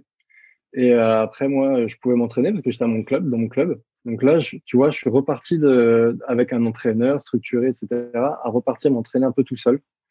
Et le deal, c'est que je pouvais aussi partir euh, deux, trois jours euh, tous les mois ou toutes les toutes trois semaines, je crois, aller à Vers-sur-Marne pour m'entraîner avec François During et, et les autres athlètes. Et euh, donc voilà, tu vois, le pari encore euh, un peu. Un quelle était la, la, la, mission qu'ils t'ont confiée? Eh ben, tu vois, c'est toujours la mission que j'ai actuellement d'ailleurs, parce que je suis toujours employé depuis 2000, euh, fin 2015 à la Nantaise. Je suis chargé de communication et de partenariat. Je suis responsable de la communication de, de tout le club. Donc c'est, il y a beaucoup, beaucoup de travail à faire avec autant d'adhérents et un si grand club. Donc, donc voilà, c'est ma mission et c'était ma mission et ça, ça l'est toujours. Ok. Et, le euh, fait d'être retourné justement t'entraîner en club et moins à Vert, est-ce que ça t'a permis quand même de continuer à progresser? Ouais, bah alors là complètement. C'est un autre moment. Il fallait que je fasse les choses encore différemment que ce qui est pensé bien. Donc là, je suis parti au, club. J'avais des horaires où je pouvais bien m'entraîner. C'était assez calé quand même. Je m'entraînais par contre. Euh, alors je m'entraînais pas tout seul. Je m'entraînais avec Magid Jabour et euh, Benjamin Tournade. Euh, des, des, grands amis euh, de club euh, et que j'aurai toujours dans mon cœur, des, vraiment des, des, personnes importantes pour moi aussi. Et on s'entraînait voilà au club tous les trois. On avait un bon niveau. Magid voulait courir pour le Maroc aux Jeux Olympiques parce qu'il a la double nationalité française et marocaine. Et du coup, il s'entraînait à fond à, à Mantes-la-Jolie depuis depuis gamin. Il était bien avant moi. Et, voilà. Et donc on s'entraînait on s'entraînait tous les trois euh, tôt le matin aussi, un peu tard le soir moins qu'avant, mais euh, voilà, j'avais des heures un peu plus convenables. Et euh, donc là, ça m'a permis, tu vois, d'être un peu mieux payé parce que j'avais un peu plus d'heures, mais je pouvais les arranger comme je voulais. Donc là, je pouvais enfin payer mon loyer et manger. c'est horrible de dire ça, mais j'en étais là. Et, euh, et du coup, euh, du coup, ça m'a vraiment donné de l'oxygène, euh, d'être serein, de, de savoir que ça va, je, tu vois, je vais pouvoir manger, je vais pouvoir payer mon loyer. J'ai vu, alors j'ai deux choses qui me viennent en tête. La première, c'est que pendant longtemps, tu as fait des vidéos sur euh, YouTube. Je t'en parlais avant le podcast, où justement, on te voyait, ça te mettait pas mal en avant. Et d'autre part, j'ai vu que tu avais un sponsor aussi depuis quelques années. Oui, euh, alors, euh, ouais, alors pour les vidéos, les vidéos, ça a été pour combattre un peu les temps morts, tu sais, d'une compétition internationale, d'un championnat d'Europe ou du monde, etc. Je me suis dit, ah, je vais prendre un appareil photo et je vais faire des photos des autres. C'est super cool. Ça rend service à tout le monde le sport n'est pas le plus visible et en plus ça, permet d'en faire. Euh, je me suis acheté un petit appareil photo, je prenais des photos de tout le monde sur les championnats d'Europe, les machins, et puis après je me suis dit ah, bah, je peux en faire des vidéos aussi. Et euh, sur les stages j'en faisais, et ça me faisait passer le temps. C'était un moyen pour moi de combattre le, le stress entre, euh, tu sais, quand t'as 4 heures par exemple pour une série, une demi-finale et que tu as, juste le temps de gamberger, t'as pas trop le temps de rentrer à l'hôtel parce que c'est un peu loin et ça te coûter de l'énergie. Tu es sur le bassin, tu fais, tu fais quoi? Euh, Franchement, il y, a rien à faire. Et du coup, euh, du coup, j'ai trouvé ça comme moyen et ça m'a bien éclaté. J'ai continué, j'aime bien faire des petites vidéos avec euh, les GoPro, les machins, avec plaisir. Et puis ça me permet de partager, voilà, des, des, moments avec ceux qui suivent sur la page Facebook, Instagram, la famille, et puis puis les toutes les personnes. Ouais, bah, moi, moi, j'aimais bien ces vidéos et quand je cherchais des informations sur le kayak, je crois que c'est tombé assez rapidement justement sur ta chaîne YouTube où tu mettais des vidéos et j'étais déçu que tu aies euh, arrêté quoi. bah ouais, ouais, YouTube, c'est vrai que j'ai plus trop eu le réflexe après parce qu'il y a eu les, les Facebook et les machins qui sont arrivés par la suite et c'est vrai que je crois, je crois, je crois que je me souviens d'une vidéo que tu avais faite sur un stage, c'est pas à Dubaï ou un truc du style. Ah si, non, on avait fait un, un stage à Abu Dhabi. Abu Dhabi. Un stage senior. Ouais, ouais, ouais c'était en 2015. Euh, ouais, c'était après que je fasse la médaille championnat d'Europe, la, saison suivante, je suis pris à mon premier stage avec les grands. Oh là là, j'en ai chié à celui-là. ça avait, ah, l'air original et c'était bien là-bas? C'était super, c'était un super endroit. Euh, on n'a pas renouvelé par la suite par des raisons de coût. Ça coûte super cher d'organiser un stage là-bas. Et puis je crois que la, le gars qui, qui fait, enfin comment dire, qui louait les kayaks sur place euh, n'a pas poursuivi son activité. Euh, et donc euh, c'est plus trop possible, je crois, d'aller s'entraîner là-bas facilement pour euh, une grosse équipe de France. Mais ouais, c'était c'était waouh, c'était un moment unique dans ma vie aussi parce que c'est vrai que c'est pas trop le genre de destination auquel on va d'habitude. et c'était un paysage très différent de ce qu'il y avait d'habitude. c'est pour la première fois un paysage très chaud aussi, des bonnes conditions d'entraînement avec des gars super forts. On n'était que 4, 5, pardon, euh, en kayak homme, je. Euh, je parle. Il y avait euh, Maxime Beaumont, Sébastien Jouve, Maxime Richard, le Belge, moi et Magid Jabour, d'ailleurs, mon coéquipier de club qui était, là et qui a pu se greffer en tant qu'athlète marocain. Et, et, du coup, c'était super dur. Les mecs, ils avançaient. C'est une machine de guerre, tu vois. Sébastien Jouve en, en EB1, vraiment, il, il, est super, il était super fort et euh, tous les autres aussi, mais lui particulièrement. Et c'était super dur de les suivre. Donc euh, c'est aussi un bon souvenir parce que j'ai découvert des trucs dingues et j'ai vécu euh, des choses assez incroyables. Et aussi, je me souviens de comment j'en ai bavé quoi. c'est le métier qui rentre. Est-ce que le, fait de faire cette vidéo-là t'a aidé justement à trouver ton sponsor? Si j'ai pas de bêtises, c'est Biotisan Biotisané, ouais. Alors j'ai un, un enfin j'ai plusieurs partenaires, notamment publics, mais en, privé, j'en ai j'en ai un seul, ouais. C'est euh, c'est Biotisané, en tout cas qui me suit depuis de nombreuses années. C'est un partenaire, euh, comment dire, alimentaire, enfin dans le en complément alimentaire, qui me suit depuis euh, depuis 2016, je crois. Alors en 2016, j'avais eu une hernie discale, une sale sale blessure qui m'a qui m'a aussi fait remettre en, cause pas mal de choses. Tu t'y fais ça comment? Euh, Alors c'était en Coupe du Monde. En Coupe du Monde, j'ai fait un, mouvement d'échauffement nouveau. Ça, c'était aussi un des trucs que je retiens. On fait jamais un truc nouveau au dernier moment. Et euh, mon dos, il a, il a explosé. Franchement, j'ai eu une mal, une douleur de dingue. Euh, hernie discale tout en bas, euh, enfin la dernière. Euh, L5 en, en, bas. Voilà, je me rappelle jamais. Hein. On le dit toujours, mais j'oublie toujours. Euh, ouais, celle-ci, voilà. Et du coup, euh, j'ai, je me rappelle que la kiné, elle a dû faire un truc euh, horrible. Elle m'a fait tellement mal pour euh, pour colmater entre guillemets la douleur euh, pour que je puisse courir ma finale en Coupe du Monde. J'étais en finale B où j'ai fait deuxième. j'ai couru malgré l'hernie parce qu'elle a anesthésié la douleur. Je te raconte même pas comment tellement c'était horrible. Et, et, et, du coup, après, j'ai fait deuxième et et après, j'étais mobilisé pendant cinq mois. C'était une sale période. Cinq, mois Ah ouais, tu t'es vraiment, euh, fait une belle hernie alors. Ouais, ouais. J'ai fait quatre mois vraiment où c'était zéro sport. C'était vraiment euh, même difficile de s'asseoir, tu vois. Euh, et puis euh, vraiment, tu pouvais rien faire. C'est là que tu te rends compte comment c'est important cet endroit-là. Et peux pas faire du gainage, je peux pas dire je vais courir. Tu fais rien, rien, rien. rien. Tu t'es pas fait opérer? Non, alors ça c'était vraiment la la comment dire l'échec on va dire euh, thérapeutique de, faire une opération. Euh, j'ai suivi un bah tiens c'est marrant ça va rejoindre l'histoire. C'est que j'ai suivi euh, un kiné sur place. Donc j'étais à Mantes-la-Jolie en 2016 encore. Et je vais voir un kiné à Vernon parce qu'on m'a dit qu'il est vraiment vraiment bon. Donc là Yves Laurent Mayoral je vais voir. Il était à une demi-heure de chez moi mais ça valait le coup de s'entourer de la meilleure personne même si c'était un peu loin. Et et donc, euh, on a fait un vrai travail de rééducation plutôt que de faire une opération. Et je pense que c'était la meilleure option aujourd'hui, hein, parce qu'après, j'ai cartonné par la suite. Et, euh, et puis, comment dire, euh, bah, lui, c'est lui qui m'a parlé. Donc, on a fait un, on a balayé un peu tous les aspects de la performance et puis de la récupération pour cette hernie.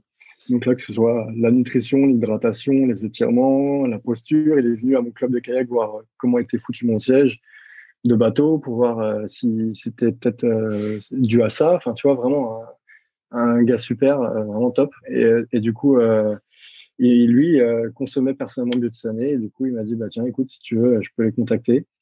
parce que vraiment, je pense que c'est une super solution. Et, et du coup, il... t'imagines, toi, le kiné, il est tellement gentil. Il a réussi à me faire sponsoriser. Euh, donc ça, petites années, mon profil les intéressait et ils m'ont toujours suivi, accompagné dans, ma récupération de ma blessure jusqu'à maintenant pour, pour, pour avoir vraiment tout ce qu'il me faut. Bah, bah, parce qu'avant avant ta hernie, t'étais pas à cheval sur ton alimentation et les compléments alimentaires? Eh ben, je pense que j'étais pas mal, euh, mais mais j'étais loin de. Enfin, j'avais beaucoup d'idées, je pense. Euh, voilà, des, je pensais avoir des connaissances. Et en fait, euh, j'étais assez éloigné de de pas mal de choses, de des aspects de micro, enfin de micronutriments. Tu on parle tout le temps, tu vois, euh, protéines, glucides, voilà, les macronutriments, mais tu oublies aussi pas mal la partie micronutriments, donc toutes les vitamines, minéraux. Euh, et puis l'équilibre qu'il doit y avoir, tu vois. Enfin, il s'agit pas de mettre trop d'une vitamine pour, euh, voilà. Enfin, voilà, toute une question d'équilibre encore. Et donc là, ça m'a permis de me pencher vraiment là-dessus et de, de, me rendre compte que c'était vraiment plus complexe que je pensais la nutrition et de, et de mettre euh, un jour là-dessus. C'est peut-être un mal pour un bien, tu vois. Et, et, donc aujourd'hui, tu optimises beaucoup ta nutrition? Eh ben, je pense que je suis pas le gars qui va peser au grain près non plus. Par contre, ouais, je fais, je fais toujours attention à, à varier déjà varier aussi euh, à varier je veux dire les, les plats hein, et euh, puis aussi à, à, bien me complémenter moi je pense que c'est important il y, a, il y a des pour il y a des contre euh, alors déjà la question du, de la possibilité du dopage elle, est elle est à lever mais en tout cas avec eux j'étais tranquille parce qu'elle est normée AFNOR antidopage donc là j'étais vraiment très bien tombé sur la qualité et, euh, et donc euh, donc voilà ouais c'est ça m'a permis d'être un peu plus euh, un peu plus à cheval dessus sans être non plus omnibulé par ça, quoi. Tu vois, je veux dire, la nutrition, c'est très important, c'est ton carburant, mais il y a tellement d'aspects dans la performance que qu'il n'y a pas que ça, quoi. sinon, les, les, journées seraient très compliquées si tu devais peser à chaque gramme d'oméga 3, de vitamine C, de D, de, tu vois. je, je, fais, je mange bien, voilà. Et puis, euh, je suis bien complémenté, voilà. J'ai passé cette question, maintenant, elle est, elle est ancrée en moi. Euh, Qu'est-ce que tu as changé à ton retour de hernie? Alors, euh, tu as changé ton siège. J'ai vu que pas, pas mal de personnes après hernie mettaient un siège rotatif. Est-ce que toi, tu as, fait ça ou pas Ou tu as changé d'autres trucs techniques? Ouais, j'ai passé par là. Ouais. Je suis passé par changer de siège. J'avais un siège qui remontait beaucoup et qui pouvait bloquer un peu le, la rotation du bas de mon dos. Donc, ça faisait vraiment un...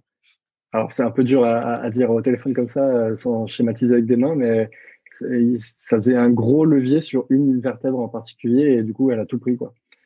Elle a tout pris et du coup je suis passé sur un siège beaucoup plus plat qui m'a permis de plus compter sur mon gainage et, euh, et ma transmission que sur euh, le fait d'être euh, calé tu vois dans un fauteuil entre, entre guillemets. Tu oui, je, je, vois. Bah moi j'ai un siège justement qui remonte et là tu as pris un siège qui remonte pas en fait. Ouais, c'est ça. Bah alors moi, je trouve ça très agaçant au début, ce genre de siège, parce que quand tu n'as pas les bonnes notions de, de, comment tu appuies sur les jambes en kayak et que tu le fais mal, tu, quand tu appuies, enfin, logiquement, tu appuies sur quelque chose, tu recules. Oui, voilà, tu, tu, euh, tu, sors un peu du siège, effectivement. Voilà, tu sors du siège. Et en fait, pas du tout ça. Euh, quand tu, quand tu pagayes bien et que tu as cette notion-là euh, de transmission et de, de jambes et de, de, gainage, tu, tes fesses, elles vont pas sortir du bateau euh, du tout. Euh, et, et, du coup, moi, j'avais pas compris ça. Donc, tu vois, au final, toutes ces, ces galères, ça m'a, c'est toujours des opportunités. Les crises, c'est des opportunités. Vraiment, faut, c'est quelque chose que je retiens. Les crises sont des opportunités pour apprendre et faire les choses différemment. Et, et donc voilà, donc j'ai appris plein de choses de cette hernie, de cette grosse blessure. Euh... Est-ce que tu as accordé plus d'importance, j'allais dire, à des exercices de gainage par la suite ou des étirements? Alors, euh, le gainage, je pense j'étais pas si mal, mais il manquait des choses. Il manquait les jambes aussi, qui, étaient un, peu plus faibles que le haut du corps, en tout bon kayakiste. Et, euh, beaucoup plus attentif aux étirements. Les étirements, le sommeil. Le sommeil, tu vois, avec tout ce que j'ai pu te raconter auparavant, je sais pas si on se rend compte, mais il n'y avait pas beaucoup de place au sommeil.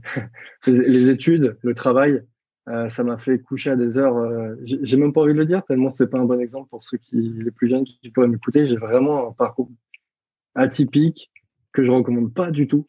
Euh, vraiment, il y a des trucs. j'ai fait. je te passe quelques anecdotes, mais tu vois, quand j'étais en licence avec le rythme alternance, j'ai fait me tuer deux fois sur la route tellement je m'endormais en volant. C'est non, non, vraiment. Et, tu vois, c'est bref, tu vois, au, au final, il n'y avait pas beaucoup de place à la récupération.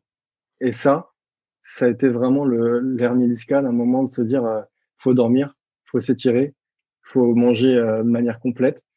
Euh, faut, enfin, tu vois, à un moment, faut, des fois, moins, moins, c'est plus, des fois. Quand tu, tu veux forcément faire un entraînement, il est super tard et que t'es mort et que ça, ça, ça ira à rien. Franchement, tu vas juste te faire mal. Et, euh, et du coup, euh, voilà, ça m'a permis de voir les choses. Ça veut, ça veut dire qu'aujourd'hui, si t'es fatigué, tu peux sauter une séance? Ah, ça me, ça, franchement, ça m'arrive régulièrement. Ça, je te, je te le dis, euh, je suis pas le mec qui a la plus grosse capacité euh, d'entraînement euh, des gars. Il y en a, c'est des machines de guerre. euh, je ne vais pas les citer pour pas les flatter, hein. mais euh, il y, a, y, a, des gars en équipe de France là, que je côtoie au quotidien qui sont vraiment des machines d'entraînement. Euh, des mecs qui sont jamais malades, ils sont ils sont jamais fatigués. Enfin, il y, en a très peu, hein, mais il y en a quelques uns. Et, et, et, voilà. Mais moi, je suis pas ce, je suis pas ce gars-là. Je suis si je suis fatigué, ça se ça se paye assez cash. Une petite blessure, euh, tu tombes malade, c'est un, un, bon gros rhume qui te couche pendant trois jours, tu peux pas respirer. Euh, voilà, vraiment, en fait, je peux, même si je voulais passer outre, je pourrais pas maintenant. Euh, mon corps me rappelle directement à l'ordre. Donc ça m'arrive de louper une séance, ouais, ouais carrément. D'ailleurs, ça a été un des points que j'ai vu avec François During, qui est mon entraîneur depuis pas mal d'années aussi, quelqu'un de très important pour moi. Et on a vu ensemble, maintenant il me connaît très très bien et puis il sait identifier les moments où moi j'ai envie de continuer. Et lui il me dit, ben là, clairement, tu vois, on est, prends du recul là, tu vois, t'es, t'es dans, la tête le guidon là, mais euh, on est clairement dans une situation où tu vas le faire et ça va, ça va rien. Tu vas juste faire pour cocher une case dans, dans le plan d'entraînement et ça va pas te faire avancer plus vite le jour de la course. Là, il faut te reposer et ce sera mieux. Est-ce que tu as des séquelles de ta hernie discale? Euh, Non, pas trop. Alors j'ai toujours un dos fragile de, de manière générale, euh, j'ai, parce que j'ai une petite inversion de courbure au milieu du dos. Donc ça fait que mon dos n'amortit pas de la même manière que d'autres, par exemple. Euh, euh voilà, donc je peux avoir des, des, des, un dos fragile. Il faut vraiment que j'y fasse attention à la chaîne postérieure, euh, à faire beaucoup d'étirements. Tu vois, les étirements, euh, vraiment très important pour moi. C'est-à-dire tu peux en faire tous les jours? Ah ouais, ouais, tous les jours. Moi, c'est le soir. Souvent, moi, je cale le soir. Déjà, c'est à distance des entraînements. Et je suis de ceux qui croient qu'il faut pas trop s'étirer trop proche des étirements. Et euh, donc, je me tire le, je me tire le soir. Euh, voilà, je, je, peux regarder un film et pendant le film, euh, m'étirer. Voilà, je prends toujours 20 minutes, tu vois, 15, 15, 20 minutes, mais toujours, très régulièrement. C'est pas des séances longues d'une heure ou tu vois, ou des, des grosses séances, mais par contre, c'est tous les jours. Et tu vas étirer aussi bien le haut que le bas?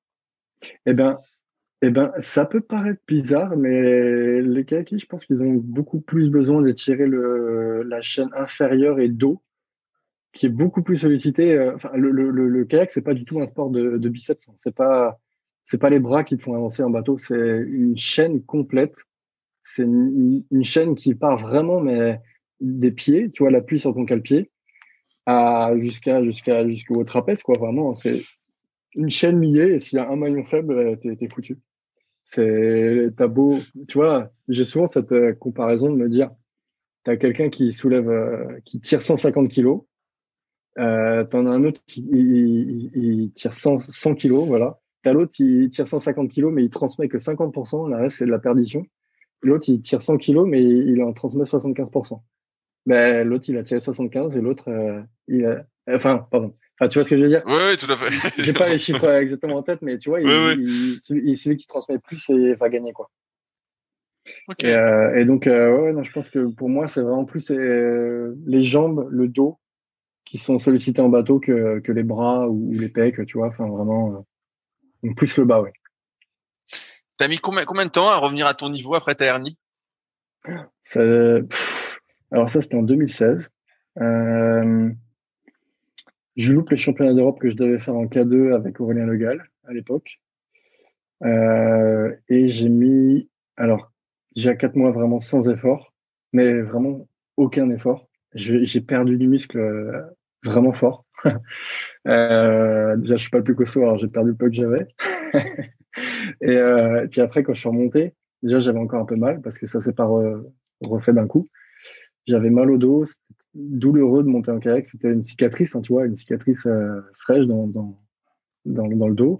Et euh, au, au début, c'était très compliqué, vraiment. j'ai l'impression d'avoir une perche de 100 hauteur à la place d'une baguette. Et on me paraissait énorme.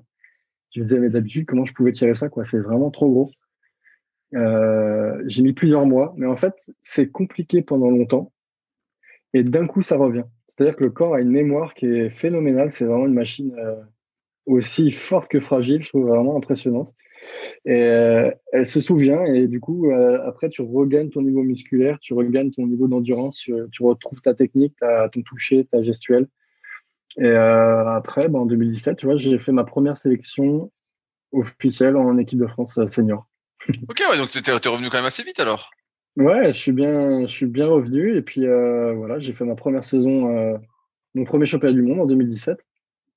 Et euh, c'est vrai que quand je regarde, il suffit de le raconter pour euh, se rendre compte que c'est pas mal d'échecs qui m'ont amené à être meilleur. Et du coup, en 2017, premier championnat du monde à Ratchetche, en République tchèque, euh, où j'étais sur une distance non olympique, le K2 de 100 mètres, avec Pierre Bail. Euh, L'année suivante, euh, en progression, tu vois, je passe sur un bateau olympique, le K4 500 mètres, et on rentre en finale on fait sixième. Donc ouais, il y a eu des belles. Euh, et, et, pendant tout, tout, ce temps-là, tu continues à t'entraîner euh, en grande majeure partie à Mantes, euh, la Jolie ah. et euh, à Vers. Ouais, bah alors en fait, à un moment donné, en 2000, euh, oui, tout ça jusqu'à 2018, c'était à Mantes-la-Jolie et je revenais de temps en temps à, à Vers-sur-Marne. Et arrive un moment, encore une fois, on s'est dit, bah là, euh, il va falloir changer de, de, mode de fonctionnement parce que ça faisait alors 2015 jusqu'à 2018. Ça faisait trois ans que j'étais à, à Mantes-la-Jolie. Euh, sur place, je veux dire, m'entraîner sur place à Mantes-la-Jolie. Après être parti de, de Vers-sur-Marne. Et là, avec François, on s'est dit, bon, bah là, à un moment donné, si tu veux passer des caps, euh, faut repasser, faut revenir là. Faut, faut vraiment faire quelque chose. Je suis plus ton entraîneur vraiment, parce que tu es à distance. Et on a dit, je reviens. Donc là, j'ai demandé, euh, je voulais pas refaire la même erreur, en fait, revenir à, à Vers-sur-Marne en n'ayant pas de travail avec euh, quelque chose d'impossible à concilier. Donc là, j'ai demandé à mon, à mon employeur, la Montaise, de, de me laisser faire ce que je fais à distance. La confiance a pu s'installer en trois ans, tu vois, de, de vraiment de, euh, de la, confiance, ça se gagne, hein, vraiment un travail sérieux euh, euh, où c'était fait, etc. Donc ils avaient entièrement confiance en moi et ils, m'ont laissé partir à revenir à Vers-sur-Marne en travaillant pour la à distance. Et, euh, et donc aujourd'hui, euh, je peux que ce club est, fantastique, tu vois, tant du côté sportif euh, que du côté employeur. Enfin, c'est vraiment, j'ai de la chance, j'ai de la chance. Je suis allé la chercher cette chance, mais voilà, ça arrive pas à tout le monde et je, je suis, je suis conscient de la chance que j'ai d'avoir un employeur qui m'a laissé faire ça. J'ai une question personnelle. Tu n'es pas obligé de répondre, mais est-ce que tu es en couple? J'ai l'impression que tu, tu bouges un, peu tout le temps, donc euh, est-ce que tu es en couple? Ouais, ouais, ouais. Ben, oui, oui, ça fait. Ben là, tu vois, dans un mois, là, tu vois, on est le, le 27, là, enfin, dans, dans, un mois, là, ça fera le 28 mars, ça fera 7 ans que je suis avec quelqu'un. Euh. Oh, ok, ok, donc euh, elle te suit dans ce parcours mouvementé alors. Ouais, bah voilà, tout à fait. Ça fait depuis 2014. Euh, elle m'a connu. La... Bah, après, j'ai été clair en fait. J'ai été clair avec elle euh, pour pas qu'il y ait de mauvaise surprise d'un côté ou de l'autre c'est qu'en 2014, j'étais déjà en équipe de France, l'année où je fais ma médaille super d'Europe avec Guillaume. Et euh, c'était ancré en moi, tu vois. Elle n'a pas connu une personne qui n'était pas sportif et qui est devenue sportive, qui est rentrée en équipe de France, enfin quelqu'un qui a changé, tu vois. Donc c'est plus facile, même si c'est pas facile et j'ai vraiment la chance. D'ailleurs, elle est, je suis dans mon appartement là et puis elle est pas loin et je la remercie aussi pour, pour toute son aide et son soutien parce que vraiment voilà, j'ai parlé de pas mal de personnes et j'en oublie, hein, bien sûr, euh, qui sont très, qui ont été importants dans mon parcours, mais elle, elle est primordiale. Oui. Ok. Et euh, donc là, bah, on est 2018. Euh, T'es euh, donc à 400-500 mètres. Ouais. Comment ça se passe euh, ce retour donc à Vers Est-ce que en retournant à Vers justement, euh, tu te remets à progresser en, pour 2019, 2020 eh bien, en 2019, c'était l'année des quotas olympiques. Donc là, j'étais aux anges. Je me suis, comment dire, euh, prouvé euh, à moi et aux autres que j'étais capable d'arriver sur un bateau olympique, d'être bon, euh, d'être euh, voilà. De... Puis en plus, j'étais à l'avant du caca, donc c'est une petite pression, on va dire, un peu différente euh, parce que c'est toi qui un peu responsable de pas mal de choses. Tout le monde est responsable hein, dans un K4 de tout. Mais voilà, quand t'es à l'avant, quand même, euh, si toi tu merdes, il y a de fortes chances que ça merde derrière quand même. et, euh, et, du coup, voilà, bon bref, j'ai prouvé que je pouvais faire des belles choses. Donc là, très confiant, très confiant en moi euh, pour la suite. Et j'étais mais tellement sûr. Euh, et j'avais tellement pas peur et de la suite en fait euh, que je suis pas du monde en 2019 pour avoir le côté olympique. On avait tout éclaté l'avoir le côté olympique. Et en plus j'étais sûr de pouvoir faire une médaille. Et, d'ailleurs j'en suis toujours persuadé que le K4 français peut faire une médaille. Euh, une très belle médaille. Et ben, du coup au final ça s'est pas passé comme je voulais. Euh, j'ai eu le jour de la enfin la semaine avant la sélection équipe de France. Oh, je me suis blessé au dos encore tu vois. J'ai dit le dos j'ai voulu en faire trop, une séance où j'étais cramé, j'allais à reculons. Euh, il y avait, euh, c'était le mauvais jour de Vers-sur-Marne, tu vois. On en parlait tout à l'heure où il y, a, il y a les bonnes vagues et euh, où je devais faire des gros sprints et je l'ai fait, mais j'aurais pas dû. C'est très dur à, c'est toujours facile à posteriori de se rendre compte, alors que quand tu es dans le, la tête dans le guidon, euh, c'est très dur de voir. Mais voilà, donc je me suis blessé au dos. Ça m'a bloqué pendant deux semaines. J'ai vraiment super mal. J'ai pas pu courir les sélections équipe de France. Ça a mis pas mal de monde dans la barre, les sélectionneurs, euh, les équipiers, euh, parce que après quand je m'en suis voilà, ils ont sélectionné un K4 forcément les athlètes. Et après ils ont ils ont aligné sur la première Coupe du Monde, ils ont cartonné, ils ont fait deuxième. Euh, bon, il n'y avait pas tout le monde à ce moment-là, mais il y avait une, un bateau de référence, les Allemands, donc ils ont pu bien se jauger. Ils ont fait deuxième et à la deuxième Coupe du Monde, on a dit ben, on, on réessaye avec Franck. Ça a créé des tensions, mais je te jure, c'était un, mauvais, très mauvais moment. Et ça fait aussi partie du sport de niveau. Euh, c'est que du coup, ils ont dégagé un athlète euh, du K4 entre la Coupe du Monde 1 et Coupe du Monde 2 pour mettre moi. Et moi, je revenais, mais je, revenais d'une blessure. Moi, quand je pagais pas pendant deux semaines, je suis nul. Je je suis nul, nul, nul. Euh, je suis pas ce, genre de gars au physique où tu sais, ça a pas trop d'impact quand tu t'arrêtes. Vraiment, moi, il me faut un petit peu de temps, quelques semaines pour reconstruire un petit peu. Et euh, puis j'avais mal au dos, quoi. Et du coup, on fait quatrième, à quelques dixièmes du podium. Et euh, et donc au final, ils ont emmené le K4 euh, de la Coupe du Monde 1 sur euh, la sélection euh, olympique, donc à Zeged, au championnat du monde. Et année très difficile 2019 Hum, donc là, en plus, j'ai regardé des tribunes. Donc, je regardais le, le K4 euh, courir, euh, celui dans lequel je rêvais d'être et celui où j'étais sûr qu'on allait vraiment cartonné. Et je regardais courir des tribunes euh, au pas du Monde en Hongrie là et, et faire euh, la pire place qu'il fallait surtout pas faire, faire huitième et qui nous privait de, de, des Jeux Olympiques, enfin vraiment qui nous emmenait dans une situation très compliquée. Et, et voilà, ça a été une année super dure super dur parce qu'aujourd'hui, tu vois, le K4 français n'est pas aux Jeux Olympiques, euh, comme il, comme il pouvait l'être euh, par la voie, par la grande porte, quoi. Et euh, j'ai pas pu faire grand chose. J'étais spectateur et ça, c'est une situation qui était vraiment très dure pour moi, vraiment, vraiment dur. Euh, j'ai mis un peu du temps à me reconstruire euh, là-dessus, tu vois, avoir euh, reconfiance, repartir. ça a été dur. Mais du coup, voilà, tu vois, il y a des, y a des hauts et il y a des bas. là, c'était un, un, bas. Et puis, euh, après, je dis ça, mais je suis pas du monde, je fais une petite parenthèse quand même. J'ai cool le, le K2 de 200 mètres, notamment avec Aurélien. On a fait sixième à quelques centièmes euh, du podium et de la gagne. Donc, euh, on a fait des très belles courses aussi.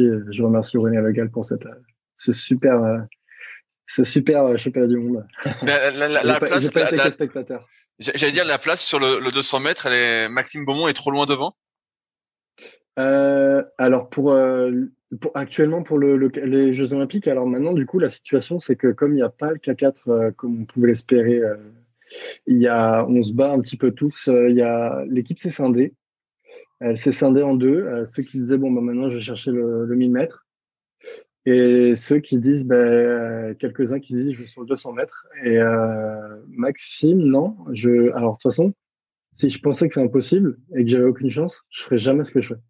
Je veux dire, si je m'aligne, c'est que j'ai de l'espoir. Si j'ai plus l'espoir euh, en, en, gagner, enfin ça sert à rien. Arrête, arrête le niveau. C'est pas fait, c'est pas fait pour toi. Du coup, euh, je pense pas que Maxime soit intouchable. Il a déjà été battu. Et c'est un, super athlète, un, très très bon, qui va très vite et il le reprouve tout le temps. même si des fois l'entraînement, bah, comme tout le monde, il peut aller derrière, il te rappelle vite qu'il peut être devant. et, et du coup, non, il n'est pas impossible du tout de battre. Et puis, je veux dire, il n'y a pas, il a pas que moi hein, qui, qui, qui peut aller chercher aller chercher qu'un 200 mètres. Il y a, il y a Jérémy Leray, il y a Guillaume Lefloc, il y a plein d'autres super bons. C'est pas son projet, mais Francis Mouget est un excellent sprinter aussi. Euh, il y a des jeunes qui arrivent avec Robin Saliba. Euh, on a un super, euh, un super niveau, je pense, en France. Je pense que il y, il, y aura des, des belles batailles pour, pour aller chercher la place olympique. Ouais. Ok. Euh, donc 2019, c'est une année un, un, peu noire pour toi. Et puis arrive 2020, donc avec euh, tout, tout, ce qui s'est passé. Et, euh, et bah, j'ai justement vu, je voulais t'en parler, que tu avais fait pas mal euh, d'ergomètres. Tu vu que tu avais un ergomètre dans ton salon ou dans une pièce chez toi. Ouais. bah à ce moment-là, euh, tu vois, on en a parlé un petit peu a posteriori, pardon, avec euh, c'était un stage en équipe de France où on a fait une petite réunion. On fait souvent des réunions comme ça le soir où on parle d'un thème et on a parlé de, des choix je crois que c'était le choix pendant le confinement, enfin bon, voilà, pas, pas des, trucs comme ça. Et euh, on regardait un peu tous comment on a analysé la situation, tu vois, c'est quelque chose d'inédit auquel personne n'était préparé, personne ne pouvait se préparer. Euh, et on a fait un petit tour de table pour voir comment on a réagi, comment on a analysé, quelles décisions on a prises. Alors moi, avec tous les pour et les contre, alors tu te dis, ok, alors euh, est-ce que je vais m'isoler dans un lac, je prends un Airbnb là, et puis euh, je me mets dans un lac paumé au fond de la pampa, personne ne me voit et je m'entraîne euh, tout seul. Ouais, ben, il y en a qui ont essayé, ils se sont fait euh, choper par les flics et rentrer chez vous. Donc euh, bon bah non, on fait pas ça. Qu'est-ce qu'on peut faire Qu'est-ce qu'on peut faire? Et là, ton stress en tant qu'athlète, c'est vraiment c'est t'entraîner quoi. C'est de pas perdre ton niveau. Et, et du coup là, c'était compliqué. Donc là, moi, je suis en appartement, pas loin de Vers-sur-Marne, et bah, j'ai fait bah, l'option là maintenant, c'est c'est, j'ai pas de jardin. Vas-y, prends une machine à pagayer. Donc là, j'ai une Kayak Pro, effectivement. Euh, c'est une machine à pagayer qui est vraiment très intéressante, je trouve, dans les, sensations euh, de, de, pagayage, qui se rapproche un peu plus que d'autres euh, de la réalité et qui a l'avantage d'être compact. tu dois la connaître, je pense que tu l'as donc. Ben voilà, j'ai exactement la même dans mon salon. et donc, et bah, alors j'ai des questions là-dessus. Est-ce que durant le confinement justement tu as fait euh, presque les mêmes séances que tu faisais sur l'eau? Alors on a ouais. Alors en fait François a envoyé les plans d'entraînement qu'il essaie d'adapter au, mieux possible, François During, et euh, donc il, essaie de le faire comme si de rien n'était entre guillemets. Parce qu'il y avait quelque chose, évidemment. Personne, hein, nous, il n'y avait aucun passe droit lors du premier euh, confinement. Hein, tout le monde était vraiment chez soi. Et ni les sportifs de niveau, ni rien. Et, et du coup, il faisait les séances et moi, je faisais la même chose sur machine à pagayer. Voilà, je faisais, euh, j'ai une petite pièce, j'ai mis mon lit euh, sur le sur le toit, quoi. Je sais pas comment dire, à la verticale, tu vois. J'ai poussé le lit, euh, j'ai poussé les meubles et à bien faire gaffe à voir si ça passait. J'avais pas éclaté un meuble avec ma, mon coup de pagaie. Oui, mais c'est ce que ce que je voyais sur les vidéos. Je me disais, t'as pas beaucoup de place. Moi, j'aurais eu peur de ah toucher. Non, j'ai bien, j'ai bien calculé mon truc. J'ai exagéré mon mouvement pour voir. Je faisais, bon, là, normalement, je peux, je peux y aller sans réfléchir et, et saquer dedans, quoi. Ok, et euh, parce que souvent ce que j'entends c'est que c'est difficile pour euh, beaucoup de faire euh, des longues séances de B1. Donc j'ai vu que tu avais posté un EB2 un coup. Toi, tu fais aussi tes longues séances de B1 dessus? Ouais, je faisais des, des séances de B1 aussi dessus. Euh, alors, il y a un truc dans mon parcours aussi avec la machine à pagayer, c'est que quand je t'ai dit, euh, mon père, euh, ils entraînait, euh, bah, des fois, on pouvait pas aller, euh, comme je disais, c'était assez loin pour retrouver un plan d'eau. On naviguait sur l'Oise des fois ou quoi, et bah du coup, ils nous avaient acheté une machine à pagayer, euh, à l'époque, la marque, qui n'existe plus depuis. Et donc quand je, rentrais des cours et que mon père n'était pas là ou, quoi et qu'il pouvait pas m'emmener m'entraîner, j'avais sur la machine à pagayer dans le garage et euh, je faisais, euh, je faisais la machine à pagayer. Donc, tu vois, ça fait aussi partie de mon histoire, la machine à pagayer, qui a été importante. Ok, bah c'est original. Et est-ce que je peux demander, parce que j'ai pas de repère non plus, je sais pas si tu as ça en tête, euh, parce que moi j'ai l'impression que sur le kayak pro, quand tu veux vraiment accélérer à fond, eh ben euh, tu peux pas, comme s'il y avait une limite. Est-ce que toi tu arrives à faire des sprints dessus? Alors, euh, de limite en résistance, je veux dire que c'est pas assez dur. Ouais, ouais, j'ai l'impression que si je tire trop fort, bah la, la ficelle entre guillemets, elle glisse en fait sur les roulements. Ouais, j'ai eu ce problème-là, j'ai eu ce problème-là et j'ai contacté le gars, je l'ai, je, l'ai pas lâché. Euh, mais euh, le gars était super sympa qui gère ça. On a fait même des visios où je lui montrais euh, le truc. Il m'a envoyé une, paire de poulies en plus, euh, qui est pas du tout prévue à la base pour être sur la machine. Mais il m'a envoyé une paire de poulies en plus qui fait un levier en plus et qui qui maintient la corde et qui la fait pas glisser mais je vois exactement ce que c'est comme problème. Et je faisais tellement des, gros sprints que j'ai même foncé les poulies au début. Et euh, j'avais la, poussière de poulies partout dans la, pièce. Et euh, du coup, non, il m'a, il m'a envoyé un truc en plus euh, que j'ai greffé, que j'ai un peu bricolé dessus. Et maintenant, c'est nickel. Ok, bah, bah, je, vais, je, je, écrire alors parce que c'est vrai que moi je peux pas. En fait, euh, je peux pas faire de sprint. En fait, si je fais un sprint, euh, bah je suis dans le vide quoi. En fait, ça. Ah, je vois, je vois. Mais faudrait que tu prennes cette paire de poulies, là, si tu veux. Après, euh, je te montrerai un petit peu euh, en photo. Ouais, ouais, bah, cool. Euh, juste question plus pour moi aussi. Quel rythme tu tiens sur, sur l'ergomètre sur euh, des EB2 par exemple? Parce que j'ai pas de repère et je me rends pas compte. Est-ce que tu règles aussi la, la pagaie sur la même longueur que ta pagaie sur l'eau?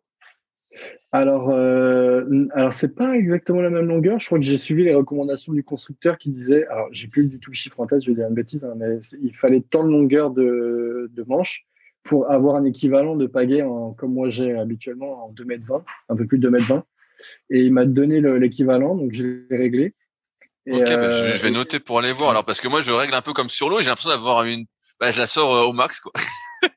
ah ouais, ben, mais moi elle est grande aussi. Justement, pour avoir plus de résistance, il fallait qu'elle soit assez grande quand même. Euh, sinon, quand elle est trop petite, c'est pas naturel et il y a moins de difficultés. Du coup, euh, elle est assez grande moi aussi. Hein. je ok. Et, et, en, et, en, termes de vitesse, tu arrives à aller à quoi là-dessus? Tu vas plus vite que sur l'eau ou moins vite?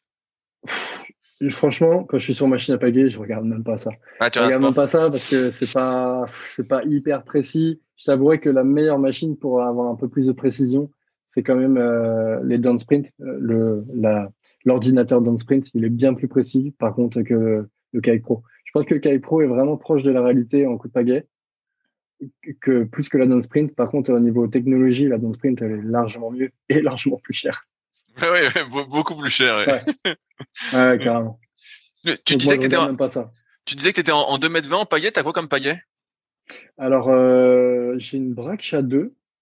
J'ai une braque chat 2 mine. La taille, c'est mine. Alors, ce, ce, mot mine, là, il, franchement, il est, il est horrible parce que c'est une grosse, grosse pagaie. Et mine, ça fait minuscule, quoi. alors, que, alors que non, je t'assure, elle est, elle est solide.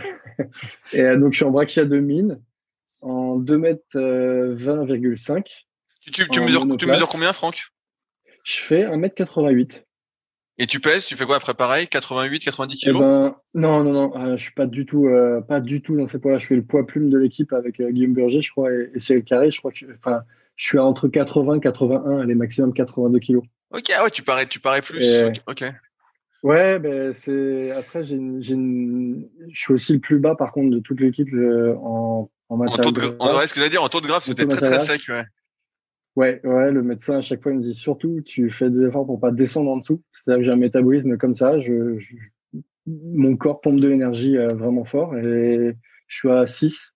Tu vois, en taux en 6. Ouais, ouais, mais je, je, vois que t'es es archi sec et justement, est-ce que d'être si bas, ça te gêne pas par exemple pour la muscu? Moi, je sais qu'en muscu, si je suis trop sec, j'ai pas de force. Est-ce que toi, tu sens ou c'est ta nature d'être super sec comme ça? Alors, j'ai, c'est, c'est marrant, il y en a qui disent, euh, tu vois, comme ça, un peu rigolant, que oh, c'est de la chance. Mais en fait, c'est pas, c'est un peu l'inverse que, que le problème inverse, hein, de, de, de, trop stocker. C'est, c'est pas super bien non plus, hein, de, comme tu dis, hein, d'être trop sec tout le temps, parce que j'ai, j'ai aucun contrôle vraiment sur la variation de ce, ce, ce taux de matière grasse. C'est-à-dire que euh, il y en a qui naturellement en hiver euh, naturellement, tu vois, en mangeant souvent même la même chose des fois. Ah, elle est peut-être un peu plus gras. Mais euh, en hiver, ils prennent naturellement. Et puis après, arriver les moments des compétitions, les beaux jours, ça, ça sèche tout seul et ils arrivent au poids de forme naturellement.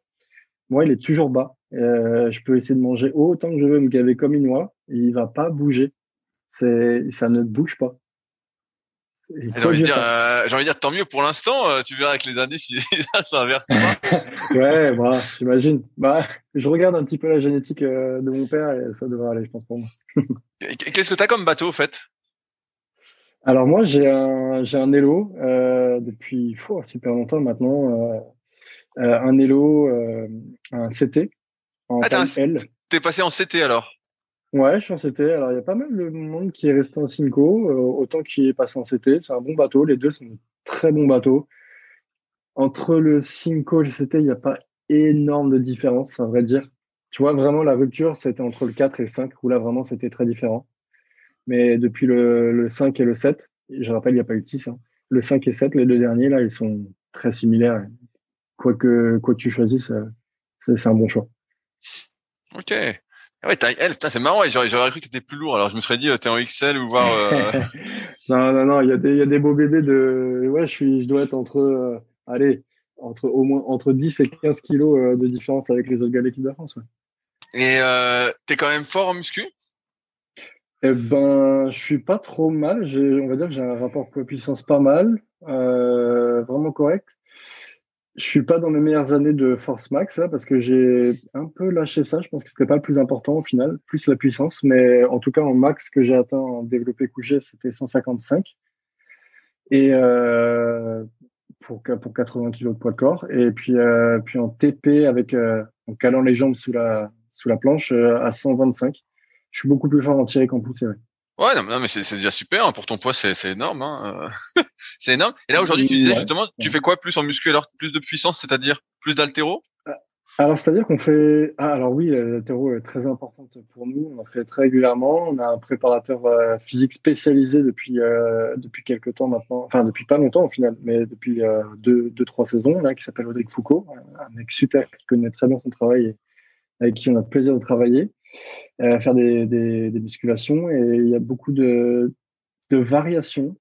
C'est-à-dire qu'avant, on travaillait un peu trop les mêmes segments tout le temps. Et tu sais très bien que quand tu travailles tout le temps les mêmes segments, les mêmes fibres, euh, elles travaillent plus et tu les choques plus. Donc c'était tout le temps DC, TP, DC, TP, en exagérant un peu, mais c'était franchement à peine exagéré. Donc là, vraiment, on a des mouvements beaucoup plus variés euh, qui travaillent dans plein de sens différents et, et vraiment, c'est vraiment très intéressant. Donc ça arrive pas souvent. Je me rappelle même pas la dernière fois d'ailleurs qu'on a fait des une rep, tu vois, une rep max. C'est pas, c'est bien, ok, tu peux soulever 300 kilos si tu veux, hein, c'est intéressant. Mais, euh, mais à un moment, euh, c'est ce que tu vas mettre dans le bateau et on fait plus des, de la puissance. Ouais, ouais j'allais dire de toute façon si tu mets, je dis une connerie, mais 120 ou 130 coups euh, de paillet à la minute sur un sur un 200 mètres, euh, bah forcément ça te fait euh, 60 reps quoi vu que ça dure la moitié ça dure 30 et quelques secondes. Donc finalement ton 1 RM euh, est pas trop corrélé euh, à, tes 60, à, tes 60, coups quoi. C'est ça si tu fais le pétard mouillé comme on dit euh, tu, tu, tu si tu donnes que un ou deux coups après t'es foutu quoi. et après t'as plus de jus bah bon c'est bien bravo. Et encore plus sur le 500 mètres tu vois donc donc non c'est c'est important le, le, la force max mais il n'y a pas que ça. Vraiment c'est un, un sport qui est assez ingrat dans le sens où faut combiner des trucs qui sont pas forcément combinables. Euh, l'endurance et la force, euh, la puissance. Tu vois, tu dois être bon en endurance euh, autant qu'en explosivité. Tu dois être bon, tu dois être souple, tu dois être, tu vois, tu dois être vraiment bon partout. Est-ce que, ça est-ce que as pris... grosse qualité quoi. Est-ce que tu as pris goût justement aux séances d'aérobie en dehors du bateau, la course à pied, etc. Ah, moi, j'aime bien courir. Euh, j'aime bien courir à mon rythme. La course à pied, je préfère la faire tout seul. J'aime bien les séances de ski de fond aussi, euh, où je, suis à, à, seuil 1 avec le cœur assez bas pendant, pendant euh, comment dire, deux heures. Ça J'adore ça. Euh, L'erreur pour moi, c'est de les séances d'aérobie, c'est d'essayer de, suivre des mecs qui n'ont pas le même rythme naturellement. C'est-à-dire qu'en EB1, tu as des mecs qui vont super vite, quoi. Vraiment, je te jure, des vitesses c'est pour moi, je dois me mettre euh, en EB2, je dois me mettre en seuil 2 et je suis plus du tout dans le même registre et je me fais, je me crame. Et euh, tu as des mecs qui vont super vite en EB1, par contre en EB2, ils vont à peine plus vite. Tu vois ce que je veux dire? Oui, oui, je, je, vois, je, vois, tout à fait ce que, ce que tu veux dire.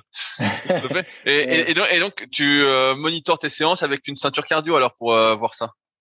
Alors, je peux regarder ça, je les connais, mais je connais très bien mes pulses, voilà, pour à quoi je dois être, pourquoi. Et j'ai des pulses très basses d'ailleurs en max. euh, et je suis à 176 en max. Donc pour dire, c'est Ah ouais, ouais, tu, tu, tu montes pas alors, ok. Ah non, je, je monte pas du tout en, en cœur, c'est assez étonnant, mais voilà, c'est comme ça. Peut-être qu'il est assez gros et qu'il pompe fort, donc je sais pas. En tout cas, il fonctionne bien. Et, euh, et du coup, euh, je, je, regarde pas trop le. Je le fais plus à la sensation. Les... J'ai une ceinture cardio, de temps en temps, je la sors, hein, mais pas, pas tout le temps. Je, je veux pas être. Tu vois, la séance, le piège, c'est de, de passer une séance à regarder ta montre et oui, je, je, je, vois, je vois aussi bien le truc. tu vois, vouloir tout contrôler, te dire ah attends attends, pas plus de 155 sinon c'est plus mon EB1. Et au final tu, enfin tu travailles plus, tu regardes même plus ton, tu fais mais là euh, regarde comment tu pagaies surtout. Et du coup euh, j'arrive plus à le ressentir maintenant.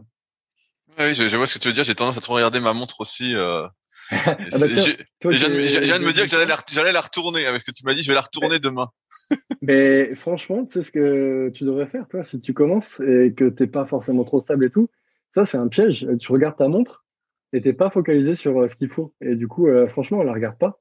Mais là derrière ton bateau, si tu veux. Comme ça, tu pourras avoir tes statistiques euh, à la fin de la séance. Mais pendant la séance, tu fais ta séance. Ouais, ouais, je, je vais la retourner. Je vais la mettre dans l'autre sens. Je vais essayer demain. Ou alors, bah après, par contre, des fois, tu as besoin d'une montre pour avoir le chrono. Alors dans ce cas-là. Oui, oui, mais euh, ça bip. tu sais, ça, ça bip maintenant. Ça fait du bruit. Ah oui, c'est vrai, c'est vrai. Donc, euh... voilà. Est-ce que tu fais des, euh, de la méditation ou des choses comme ça? Ah, bah, c'est marrant que tu parles de ça parce que quand on parlait euh, dans une réunion en équipe de France là, de, de ce qu'on avait mis en place pendant le, le, confinement, je me suis mis un peu à ça. C'est ma, ma conjointe d'ailleurs qui m'a fait découvrir euh, une application que, bon, qui est très connue, hein, je vais pas faire de pub, on s'en fout, mais c'est un Petit Bambou. Et euh, je m'y suis mis là-dessus. J'avoue, j'en fais beaucoup moins maintenant, mais ça m'a ça m'a apporté des choses. C'est vraiment sympa. C'était pas du tout ce que je croyais en fait. Moi, je voyais les trucs chaman. tu vois le truc un peu. oui, oui, je vois l'idée. Ouais, super, ok, ok, d'accord. Fais ton, fais ton yoga si tu veux là. Mais en fait, c'est pas du tout ça. C'est vraiment quelque chose qui, qui, très intéressant pour, pour euh, vivre dans le moment présent, entre guillemets, ce que j'ai retenu, être dans le moment présent, concentré sur toi, laisser passer les, les pensées euh, négatives, tout ce qui traverse l'esprit, te focaliser sur quelques mots. Euh, et tu vois, il y a une séance qui m'avait un peu marqué, je dirais, parce qu'au final, on retient très peu de choses de ce qu'on vit, j'ai l'impression, mais celle-ci m'avait marqué.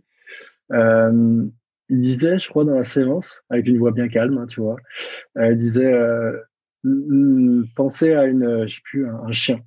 Et puis donc tu, tu le focalises là pendant 20 secondes, tu dois absolument penser qu'à ça et, ne pas laisser ton esprit divaguer et penser à autre chose qu'un chien, tu vois. Et ben je te jure, c'est super compliqué de penser à rien d'autre qu'à ça pendant une minute. C'était peut-être une minute en fait. Et après il disait, essayez de ne pas penser à un chien pendant une minute. Impossible. Ah, là, là, c'est plus dur là. Ouais, là c'est plus dur. En fait, je te le dis, il y a personne qui pourra le faire il y a personne qui pourra le faire euh, en te disant ne pense pas à ça. Ne pense pas à un chien. Et, je, défie n'importe qui qui écoutera ce podcast, euh, jusqu'au bout euh, de, de, le faire et vous n'y arriverez pas. Par contre, si tu te dis pense à la mer, tu vois, aux vagues, par exemple, et eh ben pendant une minute, si tu te focalises dessus, et eh ben le chien tu l'oublieras. Tu arriveras à ne pas penser à un chien mais pas en te disant je ne veux pas penser à un chien, tu arriveras en disant je pense à autre chose. Et du coup, quel est l'intérêt au final pour un sportif de faire ça? C'est que quand tu dis je, ne veux pas penser à stresser, je veux, pense pas, pense pas à ça, pense pas à ça, eh ben, cherche pas. Tu penseras tout le temps. Tu, tu pourras pas oublier la compétition, etc. Tu pourras pas oublier, euh, je sais pas ce qui te traverse l'esprit, mais tu pourras pas l'oublier. Donc, si tu veux oublier ton stress, eh ben, tu dois dire pense à autre chose. Pense à, et tu dois te focaliser sur autre chose quelque chose de bien, quelque chose, je sais pas, ce qui te motive, peu importe, euh, chacun est différent, mais pense à ce que tu veux. Mais si tu dis je pense pas euh, au stress, bah tu, tu seras stressé. Pense à un truc euh, autre chose. ouais, c'est un très bon conseil. Je vais essayer d'appliquer. Tu m'as donné plein plein de pistes. Je vais essayer de me détendre, de je sais pas, de penser aux vagues et de tourner mon chronomètre. Voilà, ce que je vais faire. Ouais, c'est. Est-ce que est-ce que tu fais d'autres choses aussi? Je sais pas, de la visualisation ou pas? Hum, là, en ce moment, tu vois, j'ai, je suis depuis ce début d'année, je travaille avec un psy, avec un psychologue, euh, pas un préparateur mental, un psychologue, vraiment, euh, j'ai pas peur de le dire, euh, pour essayer de de régler des choses personnelles déjà, voilà, des choses à évacuer, et puis pour, pour penser à de travailler différemment. Voilà, je, je suis ma, ma carrière elle se terminera en 2024 et c'est le moment des. Si j'essaie pas maintenant, enfin, j'essaierai pas après. Hein. Et du coup, j'essaie de travailler sur voilà des, des, des manières de penser euh, avec une personne physique. Hein. C'est bien avec une application comme du Active Bamboo et tout ça, mais voilà, j'essaie de travailler avec une personne euh, euh réelle. et, euh, et donc voilà, je, suis ces séances euh, qui me coûtent les yeux de la tête là. mais euh, mais euh, ouais, c'est super cher, franchement, c'est abusé. Peut-être, mais, mais, mais, mais, si ça se concrétise, si ça se concrétise par aller au jeu, ça va. tu, tu diras, c'était pas si cher finalement. Mais oui, voilà, de toute façon, c'est exactement comme ça que je pense, c'est pour ça que je le fais, évidemment. Mais, mais ouais, non, voilà, c'est une chose que j'ai mis en place cette année et euh, que je continuerai euh, voilà jusqu'à jusqu'à l'échéance des, des, Jeux Olympiques, euh, à voir qui vivra verra et qui est sélectionné, mais je continuerai jusqu'à cette année. Et puis si ça m'importe ben, vraiment plus, ben je continuerai. Et sinon, ben tant pis, j'aurais essayé. Et sur quoi, quels sont les points techniques que tu travailles le plus en bateau? Quels sont tes points faibles entre guillemets?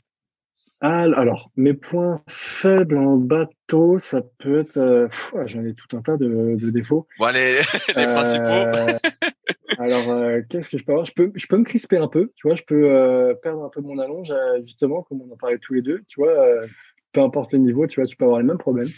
Et je peux avoir tendance à me crisper un peu, perdre un peu, un peu d'allonge, pardon, excuse-moi, et de d'efficacité. Donc, je peux me crisper un peu. Il y a des fois, ma main sup peut se baisser un peu trop. Et je peux aussi euh, peut-être dégager un peu trop tard des fois, un peu trop loin derrière.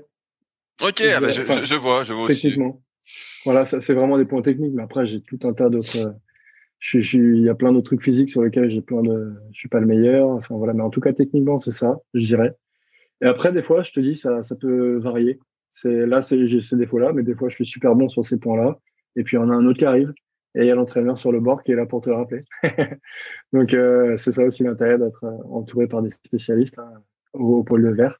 On en a des très bons qui sont sur le bord pour te dire euh, dégage plutôt, euh, appuie plus sur la jambe, euh, fais machin, fais, fais ceci. Et voilà. Est-ce qu'en tant que, que sprinter, euh, tu as quand même beaucoup de séances de B1 euh, et de B2 et pas que des séances d'intensité? Non, franchement, on a beaucoup de. Les, les séances de sprint sont minoritaires. En plus, ça dépend des périodes de l'année. Tu vois, là, en hiver, euh, il n'y en a pas trop. C'est plus du foncier, on va dire, même si on garde toujours de sprint, hein, heureusement. Mais euh, le canoë kayak, de manière générale, faut se dire, quelle que soit euh, ta distance, c'est vraiment une majorité de, de B1 quand même. Euh, après, tu les fais à des intensités plus ou moins forte selon ton projet. Le millimètre euh, peuvent aller vraiment vite et longtemps sur des, sur des, des EB1. Tandis que moi, je vais privilégier euh, le B1 euh, à des seuils, à des seuils plutôt bas, même si je suis allé vite en EB1. Mais c'est plus du, travail foncier bas pour, ancrer la technique, travailler ton cardio pulmonaire, bien sûr. Et euh, voilà. Et aussi enchaîner les compétitions, tu vois, enfin, enchaîner les courses, parce que tu fais une fois 200 mètres, c'est bien, ça crame un peu, tu fais deux fois, trois fois, faut savoir le tenir toute la journée comme ça, tu vois. Donc le B1 va servir aussi à enchaîner des compétitions, des courses de 200 mètres au même niveau, et pas euh, te cramer et faire waouh. Plus ça va, plus tu arrives. ouais, ouais, je, je, vois, je, je vois aussi, aussi l'idée. Euh, là, on, on est euh, en 2021, donc il, va y avoir les sélections euh, pour les Jeux. A priori, de ce que j'ai compris, il, est peut-être possible de rattraper euh, le K4 500 mètres avec les rattrapages continentaux? Euh, alors, ce sera pas avec les rattrapages continentaux. Alors s'il y a un K4 maintenant, j'ai l'impression que le seul. Euh, c'est un peu compliqué à expliquer. Les Jeux, c'est vraiment une machine un peu, euh, un peu étrange, euh, qui est un peu dur à comprendre même des fois quand tu es en interne. En plein dans le projet. Des fois, c'est compliqué, mais en gros, là, de sectionner le K4, il n'y aura pas de rattrapage continental. Et euh, la seule manière, euh, j'ai l'impression que c'est qu'en fait, euh, ah, c'est un peu technique, mais c'est qu'il faut qu'il y ait des gars de projets différents qui soient sélectionnés et qui, sur place, peuvent s'inscrire sur le K4 500 mètres. Mais ce sera pas un K4 500 mètres. Euh, euh, voilà, qui était prévu, euh, tout optimisé comme. Ok, ouais, c'est c'est la bidouille. Ok, donc si tu vas aller au jeu, c'est le 200 alors. Bah là, ouais, là, pour moi, enfin, je vise pas du tout le 15 000 mètres, qui n'est pas du tout mon, ma qualité. je suis pas très bon du tout et là-dessus. Mais ouais, effectivement, ma seule vraie chance là entre guillemets, c'est c'est le, le 200 mètres et, et voilà. Donc là, on est quelques uns et, et qui vivra verra maintenant. ok, cool. J'arrive un peu euh, à la fin de, des questions que j'avais à, te poser. Est-ce que tu as des mhm. sujets que tu voulais qu'on aborde que j'ai pas abordé mmh. Ou, est-ce que tu vas reprendre les vidéos YouTube pour mon plus grand plaisir?